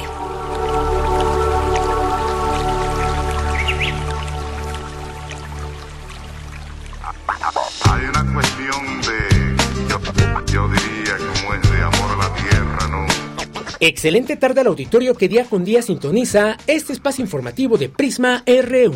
Hoy es miércoles de sustenta. Soy Daniel Olivares Aranda, dándoles la más cordial bienvenida. Hoy les presentaré la segunda entrega del tema de las chinches. Como ya lo abordamos en la pasada entrega de este espacio sonoro sustentable, aún no se cuenta con evidencia comprobada de la existencia de plaga de chinches en los diversos espacios universitarios. Sin embargo, De ser así, los protocolos para erradicar estos insectos hematófagos deben ser específicos. Escuchemos al doctor Alfonso de la Vega Rivera, subdirector de la Coordinación Universitaria para la Sustentabilidad de la UNAM, donde además es encargado del tema de los campus sustentables. Mira, el principal problema con las chinches es lo que ya mencioné hace un momento, que son difíciles de detectar y también son difíciles de ubicar. Entonces, cuando hay evidencias fehacientes, que es encontrarte a los insectos o encontrar los restos de, sus excretas, sí tienes que tomar acciones, porque es difícil solamente con una limpieza estar seguro de que la colonia de insectos se ha erradicado, eh, principalmente porque es difícil encontrarlos, ¿no? Incluso alguien experto, pues le costaría trabajo ubicar exactamente dónde están esos escondites donde ellos, pues, se esconden pues para, para evitar ser vistos ¿no? y para evitar la luz del sol. Entonces cuando hay evidencia, cuando realmente sabes que sí hay una infestación de estos insectos, sí se recomienda realizar una fumigación. Nosotros recomendamos desde la COUS pues que obviamente sean productos que sean biodegradables, que sean específicos para este tipo de insectos, porque eh, existen otros productos que son como el DDT, que bueno, afortunadamente ya está prohibido, pero que son productos que son peligrosos no solamente para todos los insectos, todas las especies, todas las familias de insectos, sino también para la gente, ¿no? Para la gente que vive en un, en un lugar y que está en contacto con estos, con estos químicos. El hecho de que utilicen productos biodegradables asegura que, digamos, el, el efecto que tenga este producto, pues sea un efecto en ese lugar solamente, ¿no? Y que no, cuando tú limpias después de, de haber puesto un producto que no es biodegradable, el agua con la que tú limpiaste, los trapos con los que tú limpiaste, pues esos traen ese producto y que después se van al, al drenaje y ahí siguen pues teniendo efectos en, en, en todo el ecosistema, ¿no? Entonces creo que es importante que se manejen eh, productos biodegradables, que se manejen productos muy específicos para este grupo de insectos.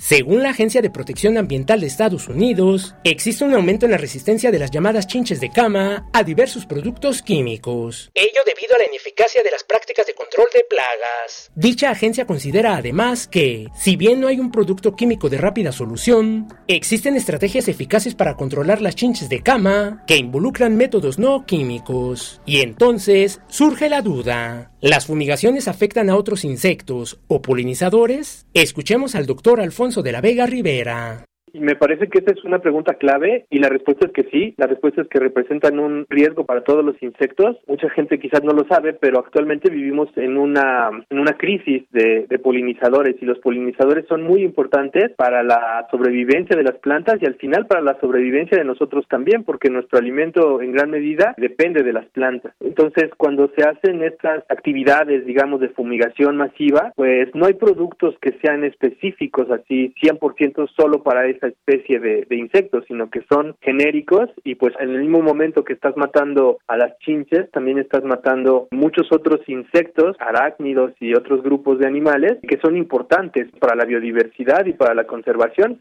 El peligro es inminente. Por ejemplo, la Reserva Ecológica del Pedregal de San Ángel representa uno de los sitios más importantes en materia de conservación de la biodiversidad, pues en sus más de 230 hectáreas, poco más del 30% de la superficie de Ciudad Universitaria, conviven alrededor de 1.500 especies de plantas, animales e insectos. La utilización de productos químicos para erradicar la supuesta presencia de chinches en la UNAM puede afectar de manera significativa especies endémicas. El doctor de la Vega Rivera nos explica. Me gustaría comentar el caso de Ciudad Universitaria, donde pues Ciudad Universitaria más de la más de dos terceras partes de su de su superficie están dentro de la reserva ecológica del Pedregal de San Ángel. Esta reserva es un, un hábitat, un, un, lugar donde donde viven una gran cantidad de, de especies, muchas de ellas que son especies que solamente viven en este lugar, es decir, que son endémicas, tanto de plantas como de animales. Entonces, al realizar estas actividades o estas jornadas de, de fumigación sin una pues sin un control digamos eh, específico de las áreas en las que se va a fumigar y demás pues estamos afectando directamente a estos grupos de, de, animales que son muy importantes para el ecosistema y para nosotros también como pues como sociedad. El tema de la supuesta presencia de chinches en los espacios universitarios sin lugar a dudas debe tomarse con seriedad sin caer en pánico o psicosis tomando en cuenta y priorizando la biodiversidad. El doctor Alfonso de la Vega Rivera nos comparte la siguiente recomendación. Finalmente quisiera hacer un llamado a toda nuestra comunidad universitaria, pues a no caer en esta, en esta psicosis, en esta paranoia, ¿no? Porque creo que es importante eh, recalcar este hecho de que, pues, nosotros como, como seres humanos somos parte del, ecosistema y pues bueno, en caso de que de que detecten o de que estén con la incertidumbre de si en su eh, lugar de trabajo o si en su escuela existe algún problema con estos insectos, pues que contacten a los expertos. La UNAM tiene grupos de trabajo, grupos de investigación que, que trabajan justamente con, con este grupo de animales y que mm, obviamente eh, ellos tendrán pues la información y la, la forma de, de contener o de, de mejorar las condiciones en, en estos espacios para evitar la propagación de, de las chinches. Entonces, pues mi llamado es a no caer en el pánico, no hay, no hay nada de qué preocuparse, estar atentos, por ahí en esta búsqueda de chinches seguramente encontrarán eh, muchos otros animales, muchas otras especies con las que cohabitamos y con las que coexistimos y pues los invito a que a que las observen, a que las conozcan y a que mm, pues seamos más parte del, del ecosistema y no nos sintamos como como los únicos que tenemos el derecho o el espacio para habitar este planeta y esta ciudad. Con eso terminaría, Daniel. Recuerda que si tienes alguna duda o comentario, puedes compartirlo a través de las redes sociales de Prisma RU o directamente en mi cuenta de ex. Me encuentras como arroba Daniel Medios TV. Para Radio UNAM, Daniel Olivares Aranda. Hay una cuestión de, yo, yo diría, como es de amor a la tierra. ¿Y qué pasa en el mundo? Vámonos a la información internacional a través de Radio Francia. Relatamos al mundo. Relatamos al mundo.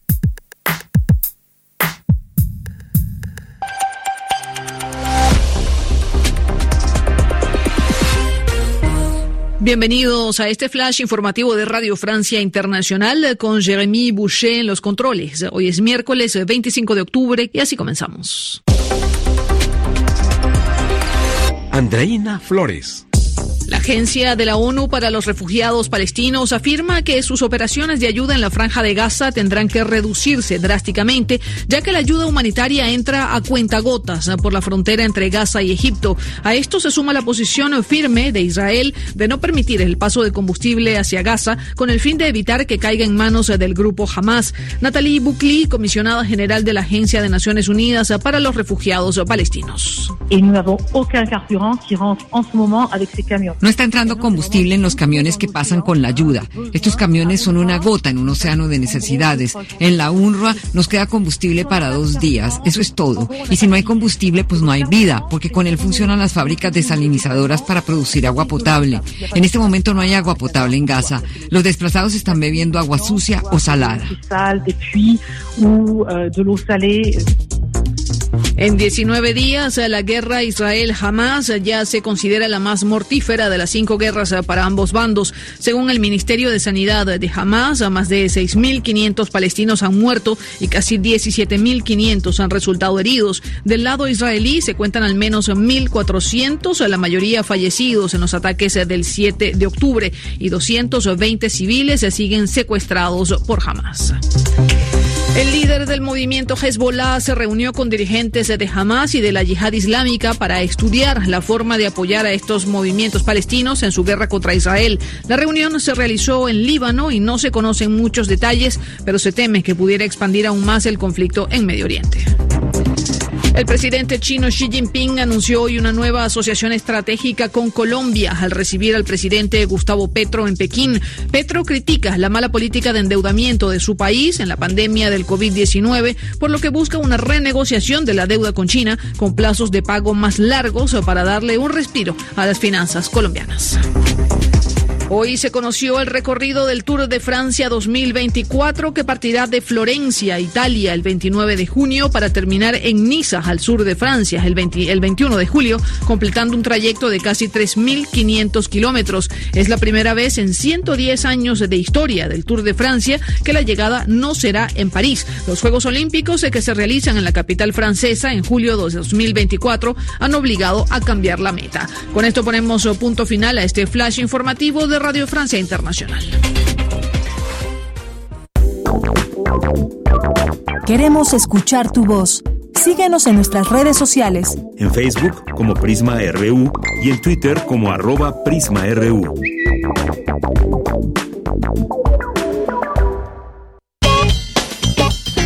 Porque tu opinión es importante, escríbenos al correo electrónico prisma.radiounam.com arroba gmail.com. Dos de la tarde con 25 minutos y vamos a platicar ahora con dos mujeres que han participado en Intersecciones, que es una antología. Intersecciones es una antología de textos compilados después de tres años de trabajo en el taller literario Mandala, que incorpora variedad de temas, tratamientos y puntos de vista escriturales, por lo que ofrece un abanico de voces y colores. Según sus autoras, se trata de una antología fluida, muy acorde a nuestro siglo XXI que integra géneros diversos, relato, cuento y poesía, y cuya estructura rompe con la formalidad canónica. Y para hablarnos de esta innovadora antología se encuentran ya aquí en Prisma RU de Radio UNAM Mónica Cavazos y Fernanda Meraz, dos de las siete escritoras que participan en este libro. Mónica, Fernanda, bienvenidas. Muchas gracias. Gracias, gracias. Bueno, pues cuéntenme un poco más de intersecciones. Ya decía yo, después de años de trabajo en ese taller que tienen, literario, ¿cómo, cómo es que nace la idea? ¿Cómo eligieron a estas escritoras? ¿Cómo dijeron, cómo lo planearon? ¿Qué temas vamos a abordar o cómo fue? Sí, bueno, por el taller de Mandala han pasado más escritoras, no solamente nosotras siete, sin embargo nosotras siete somos las que hemos estado constantemente durante, permanecido en el taller, ¿no? Durante, ahora ya tiene cuatro años, va a reiniciar el próximo con el quinto año de trabajo.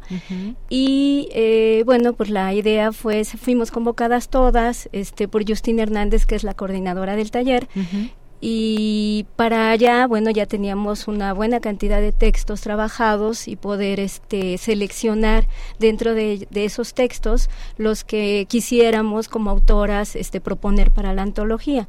Eh, la selección de los textos fue personal de cada una. y bueno eh, después hacemos un proceso que de corrección de revisión que les podrá platicar un poco más Fernanda. Claro que sí pues sí interesante cuando cuando tenemos una antología y que sabemos que cada una en este caso de estas mujeres escritoras pues tienen en su haber seguramente muchas cosas eh, muchos escritos muchos textos ensayos en fin qué sé yo poemas.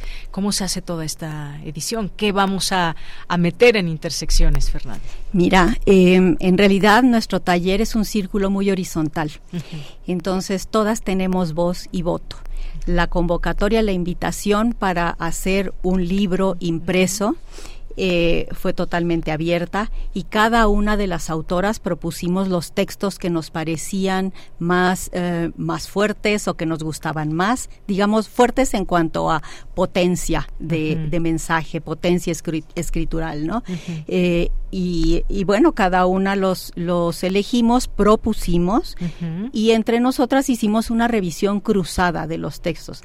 A pesar de que a lo largo del taller de estos tres años, cuatro años ya que te que te comenta Mónica, eh, nosotros, nuestro proceso es a partir de detonadores creativos producir los textos ya sea poema, ya sea cuento, ya sea un relato, se producen los textos a partir de estos detonadores, eh, que también es muy abierto el formato que va a adquirir cada una de nuestras interpretaciones de ese detonador creativo, ¿no? y, eh, y los trabajamos, los trabajamos durante las sesiones del taller. Aunado a esto, a la hora que decidimos integrar eh, una publicación impresa, realizamos un proceso nuevo también de revisión cruzada. Todas nos revisamos todos los textos. Todas comentamos, aportamos formas de hacerlos más poderosos, de transmitir mejor lo que queríamos decir, nuestras emociones, nuestras visiones del mundo que están ahí eh, plasmadas en el libro. Y es, eh, fue así, fue así como trabajamos durante un periodo de varios meses. Mm, así es, bueno, pues y efectivamente lo que tenemos en este libro, en esta antología Intersecciones, pues es toda esta variedad de pronto de eh, pues de vivencias, algunas que pues bueno, siempre uno eh, en algunos casos en, en, particular se queda uno que quiere leer y terminar el libro. Son relatos, además, déjenme decirle a nuestro público, que son relatos cortos, en donde lo mismo podemos encontrar poesía, cuentos, algunos relatos podemos encontrar también, pues, entre las temáticas, pues, se habla, pues, desde la amistad, eh, la sororidad, eh, se habla, pues de lo que pasa en el mundo. Por ahí vi algo que tiene que ver con Ucrania, si no mal recuerdo lo escribiste tú, Mónica. Eh, estas distintas temáticas que me gustaría que nos hablen al público que no ha leído aún Intersecciones y que le estamos invitando a que a que lo lea. ¿Cuáles son estas distintas temáticas? Pues es que precisamente la literatura a mí me parece que es hablar también del presente, sobre todo esto, de lo que está sucediendo. Justo ahorita que venía para entrar contigo, de Yanira, escuchaba la, la, eh, la entrevista que tuviste sobre Israel y Palestina, sobre la guerra, ¿no? Cuando yo escribí Ucrania, pues estábamos con Ucrania y seguimos con Ucrania y eso es súper triste porque ahora pues esto se repite, ¿no? Se repite de manera cruenta, pero finalmente es este presente que, que vivimos y del que nosotras, pues, escribimos también, ¿no? Como que esto es la literatura, hablar de lo que sucede, lo que nos pega, lo que nos duele. Este sí, los relatos son poemas, como bien dice, relatos, eh, cuentos, que hablan pues de vivencias, en algunos casos serán personales, en otros casos serán completamente de la imaginación. Y por eso el libro está dividido en cuatro secciones, que eso también lo hace muy original. está dividido en cuatro secciones y no está dividido en, por géneros, que sería lo canónico, que es a lo que nos referimos, por eso decimos que es fluida y diversa, ¿no? Muy del siglo XXI, porque está dividida en estas cuatro secciones de lo propio, yo intenté hacer como una reflexión de y, y cuando la gente preguntara, ¿y qué está en lo propio? Cuando hablas de lo propio, de lo íntimo, de lo real, de lo imaginario. Y pensé, definí, desde mi punto de vista puede haber, puede haber muchos y tantos como personas lean este intersecciones. De lo propio, yo pienso que es lo que contamos a nuestras amigas. De lo íntimo, lo que de otra forma no nos atreveríamos a contar, a decir de lo real, lo que es tangible, Ucrania por ejemplo, ¿no? Palestina, o sea, cuando la gente lo lea, le tendrá esas referencias. De lo imaginado, lo que la fantasía puede contar en ocasiones haciéndonos comprender lo que en realidad sucede. ¿no? Esas son como yo podría definir estas cuatro secciones en las que vas avanzando en la, en la lectura y te encuentras un relato y e inmediatamente después de ese te encuentras un poema y después de ese tal vez otro poema, pero luego regresas a un cuento y entonces hay un reto ahí también para quien lee. Es un reto eh, para pues para enfrentarte a un libro diferente. Claro, y además también ambientes, ¿no? Yo creo que también esta parte que nos ilustra, que nos lleva a estos sitios, a estos lugares, a imaginar, que también pues justamente es una parte muy importante de la literatura. Quien está leyendo pues va imaginando todos estos ambientes que nos está platicando, en este caso las autoras, eh, incluso pues un poco pensar, sí, en esos ambientes, en esas descripciones, el carácter de, de los personajes, de las mujeres, de quienes están también metidas en estas en estas páginas. Eso eso también me parece que, que es muy importante, Fernanda. Sí, por supuesto. Bueno, eso también es la literatura, ¿no? Este abordar la imaginación, explotarla y eh, efectivamente, sobre todo en esta sección cuarta que se llama de lo imaginado, eh, lo que contiene es ese traslado de situaciones, emociones que uno vive eh, en la vida real pero lo llevas al ámbito de la imaginación, ¿no? Eh, y, creas personajes. Por ejemplo, tenemos, eh, eh, tenemos un cuento que se llama La Nutria, una nutria, y es una experiencia femenina relacionada con la maternidad, con las decisiones de hacer de tomar tu propio destino, de definir tu propio destino, tu propia vida, qué quieres hacer y qué no en la sociedad, pero eh, con la metáfora de una nutria. Mm, Entonces, efectivamente, se conduce toda una experiencia femenina al ámbito de un animalito, ¿no? Y pues, eh, ahí está totalmente eh, plasmado el rol de la, de la imaginación. Y, y bueno, me gustaría también enfatizar que este libro es un esfuerzo de mujeres, 100%. 100% somos un taller de mujeres, tenemos un prólogo escrito por una escritora mujer, Guadalupe Vera. Tenemos un cintillo que escrito por una mujer, Ethel Krause. Eh, tenemos una diseñadora gráfica mujer, Viviana Camacho, que nos hizo toda la portada y las ilustraciones interiores del libro. Eh, tenemos una impresora también, ¿no? es, es, un, es un trabajo totalmente de mujeres. Y entonces eso eh, también le da una perspectiva, ¿no? Un horizonte de enunciación muy particular. Claro, léanlo por favor, yo se los recomiendo. Intersecciones, eh, esta antología, ¿dónde se puede conseguir el libro? Sí, bueno, ya estamos en librerías, estamos en Utópicas, en librerías de nicho nos interesa, Utópicas, estamos en Somos Voces, eh, Utópicas en Coyoacán, Somos Voces en Niza, en la Colonia Juárez, estamos en una librería eh, que se llama La Meiga, librería feminista que está en Mérida, Yucatán, hasta allá ah, lo pueden conseguir, pero también eh, ya estamos a dos minutos de tenerlo en electrónico en Amazon, en Estamos también este con, con este editorial Morgana, que es una editorial de mujeres, o sea, estamos muy unidas entre nosotras, este que está en Monterrey. Y también se puede conseguir con nosotras mismas en nuestras páginas. Este, yo estoy eh, tengo una página que es mónica-cavazos.com. Yo tengo fernandameras.com también. Muy bien. Y también está en Mandala Literaria, en la página de Justin Hernández. Entonces, ahí también se puede mandar personalizado, dedicado, y, pues es un esfuerzo de esta colectiva y un esfuerzo de autopublicación porque no tenemos editorial.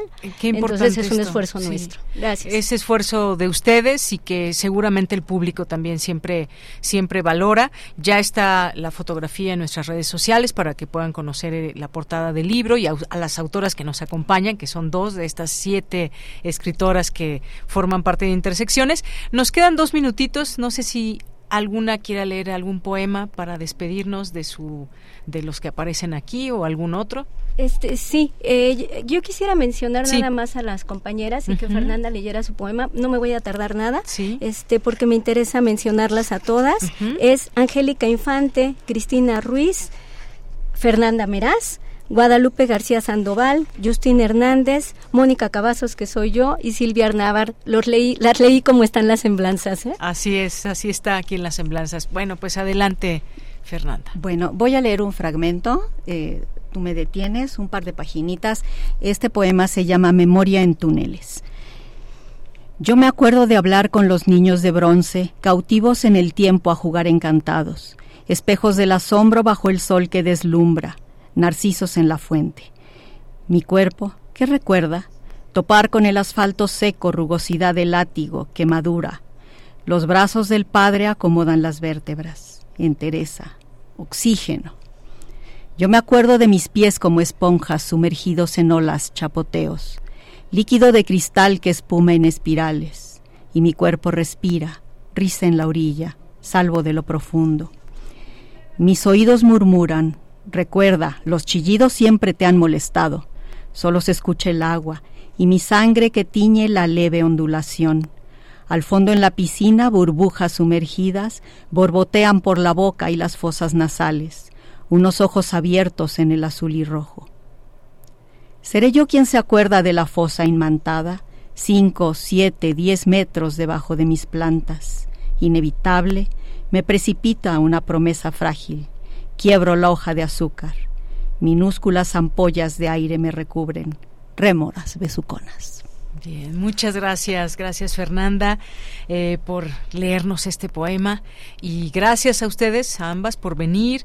Dejamos esta invitación a nuestro público, esta eh, pues esta posibilidad que les acercamos para que puedan leer de qué, de qué se trata, que ustedes lo disfruten más que otra cosa que de eso se trata tanto como pues lo estoy disfrutando yo y pues aquí este espacio es abierto cuando quieran venir aquí estamos para para que se hagan escuchar a través de estos micrófonos. Muchas gracias. Gracias, Deyanira. Gracias, Mónica y Prisma RU. Muchas gracias. Gracias, Mónica Cavazos y Fernanda Meraz.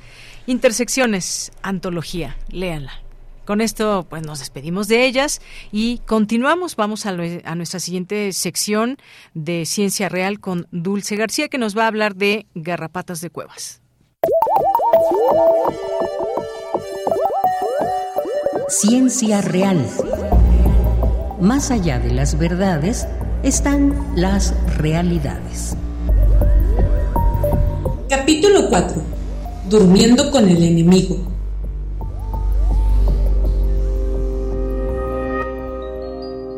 En cinco días, en cinco noches, había vaciado a Alicia. Estos parásitos de las aves, diminutos en el medio habitual, llegan a adquirir en ciertas condiciones proporciones enormes. La sangre humana parece serles particularmente favorable, y no es raro hallarlos en los almohadones de pluma. Horacio Quiroga. Saludo con mucho gusto al auditorio de Prisma RU. Hoy termino con el tema de los parásitos y para cerrar les toca el turno a las garrapatas. Pero no se preocupen, nos vimos con unas garrapatas un poquito lejanas a nosotros. La doctora María del Carmen Guzmán Cornejo, académica de la Facultad de Ciencias de la UNAM, nos habla sobre las garrapatas de cuevas. Vamos a escucharla. Son también conocidas estas garrapatas como garrapatas nidícolas porque las vamos a encontrar habitando en los sitios de descanso de sus hospederos. Es decir, si tuviéramos que buscarlas, tendríamos que buscar en los nidos, en este, como en este caso, pues en las cuevas, en los sitios donde los hospederos descansan.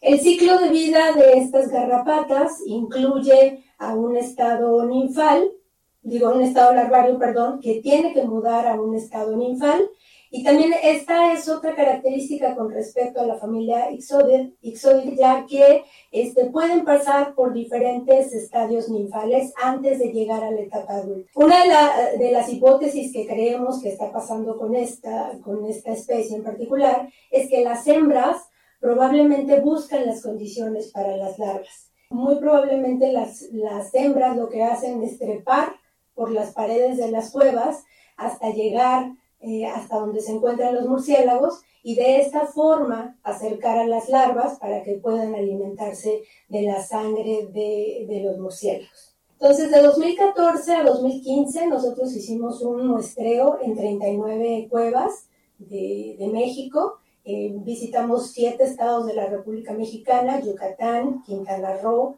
Tabasco, Chiapas, Colima, Nayarit y San Luis Potosí. Bueno, el procesamiento del material que colectábamos de todas las garrapatas eh, se llevaba a cabo en el Laboratorio de Acarología de la Facultad de Ciencias de la UNAM. Aquí cabe mencionar que la taxonomía de este grupo de garrapatas está basada principalmente en las larvas. Entonces eh, tuvimos que hacer este, el montaje de las larvas, para lo cual estas eran previamente aclaradas utilizando potasa o líquido de Oyer, y digo, o este, lactofenol, perdón, y posteriormente montadas en líquido de Oyer. Una vez que se secaban estas preparaciones, este, pues se veían al microscopio óptico y utilizando claves taxonómicas especializadas, pues las, las determinaba. ¿Qué es lo que los investigadores han encontrado acerca de las garrapatas de las cuevas? Escuchemos nuevamente a la doctora María del Carmen Guzmán. Bueno, obtuvimos un total de, de ocho especies de dos géneros, del género antrícola y del género ornitodoros.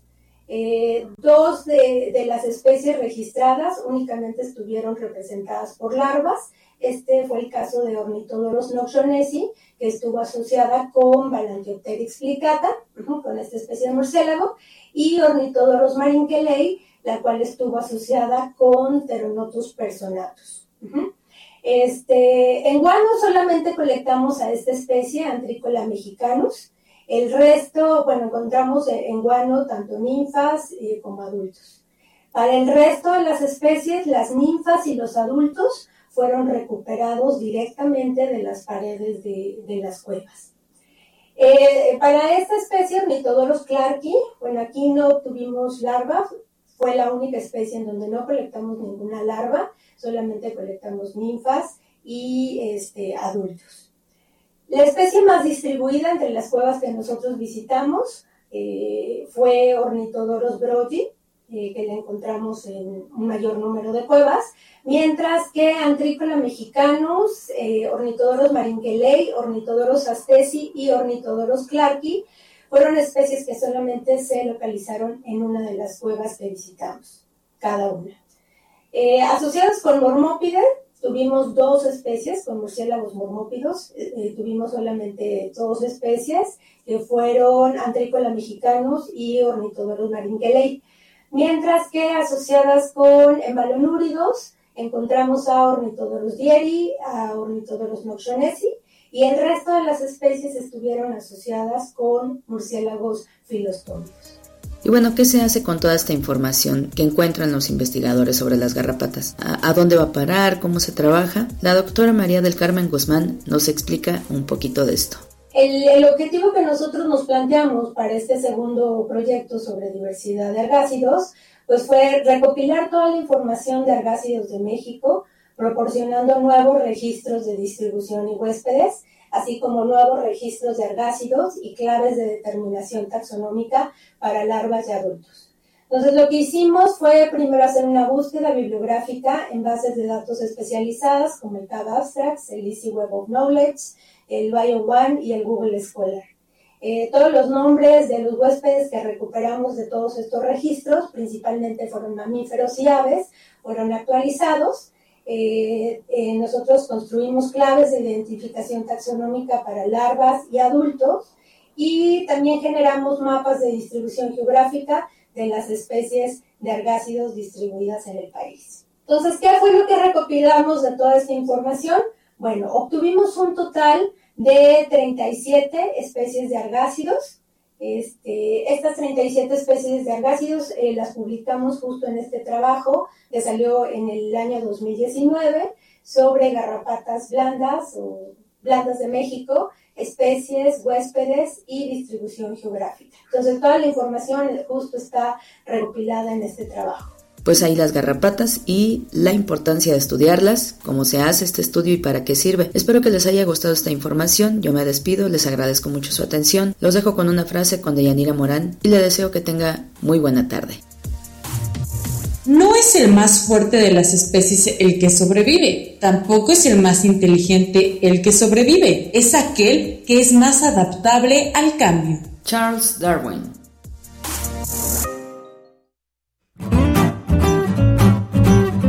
Cultura RU. Vamos ahora a Cultura con Tamara Quiros.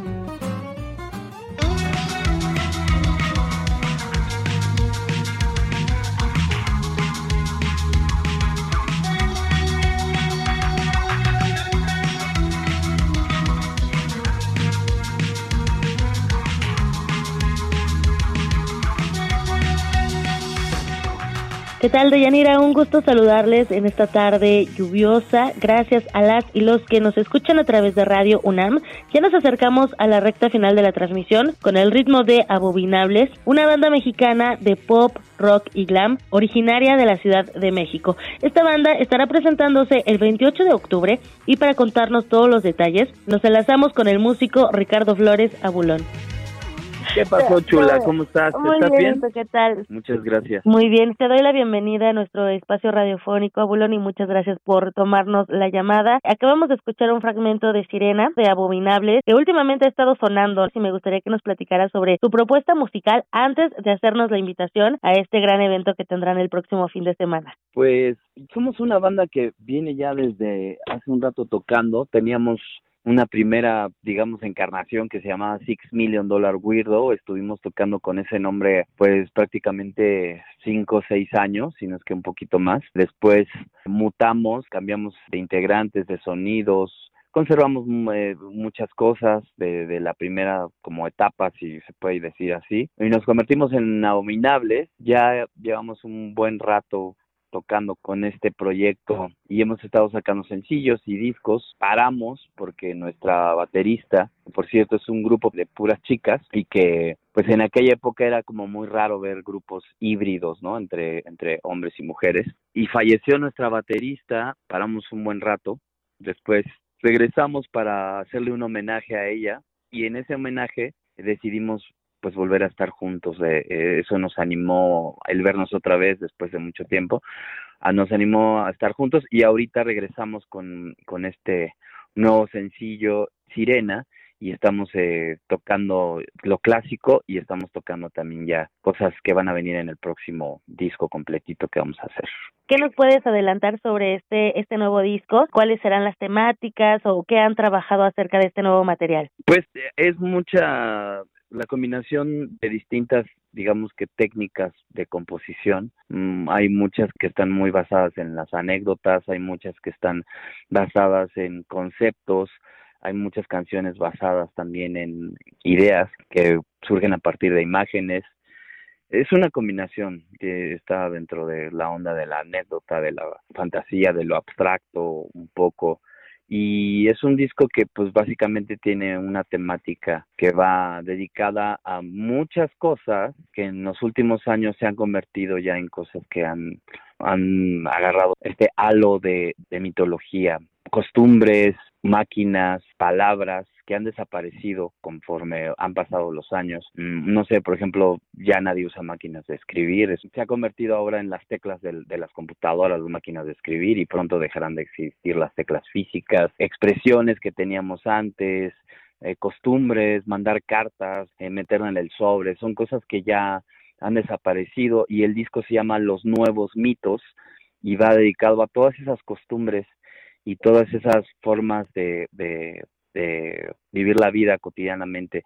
Y no nada más la vida sino hacer incluso música porque hay gente que solo ya aprieta botones para hacer música. Sí son muchas cosas que han desaparecido y nosotros pues hacemos tenemos esta con esta como combinación de que tocamos los instrumentos pero también usamos la tecnología pero también tenemos eh, teclados y sintetizadores eh, análogos muy de los setentas para acá, donde tienes que mover muchísimas perillas para llegar hasta el resultado final del sonido que quieres. Y todo eso pues está muy dentro de esas costumbres y, y, cosas que se han convertido en los nuevos mitos, ¿no? Así se llamará el disco y más o menos es la temática. Eso los tiempos van cambiando y uno también se va acomodando, ¿no? A los tiempos que corren. Para los humanoides, Abulón, que nos están escuchando a través de estas frecuencias, para que conozcan, digo, ya tienen a, a, su a su público, su auditorio, y a los que no les conozcan, pues también tienen esta oportunidad de reunirse con ustedes el próximo 28, aprovechando también las fechas, en esto mismo que decimos que nos acomodamos a los tiempos que corren. Sí, claro. Eh, de hecho, pues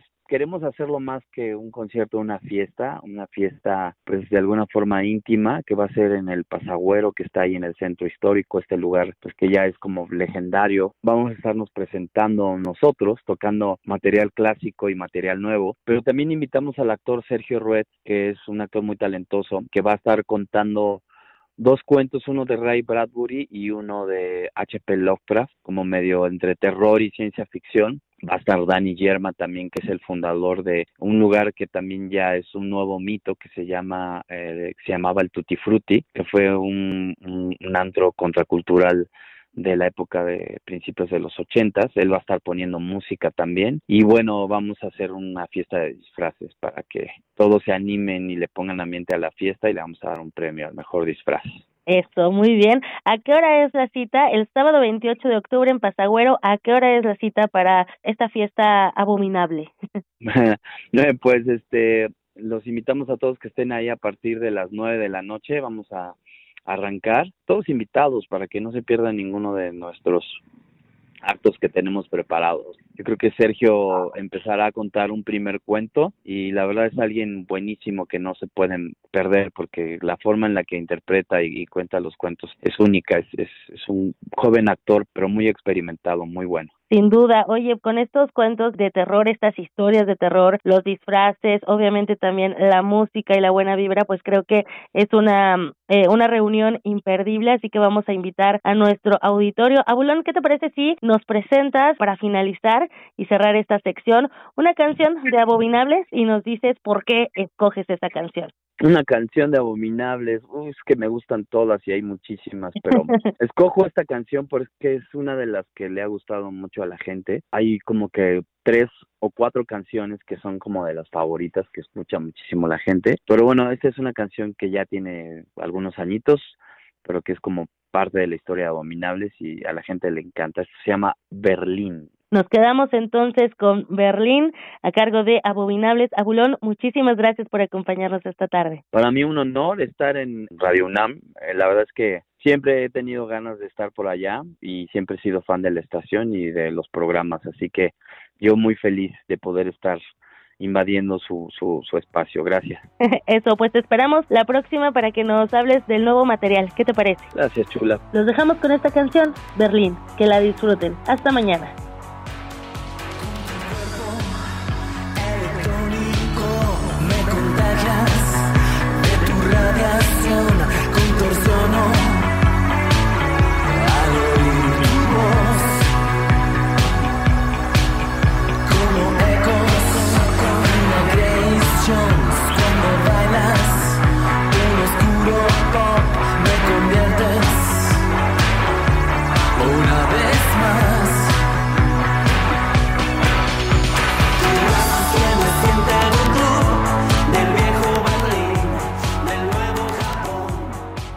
Bien, pues ya casi nos despedimos.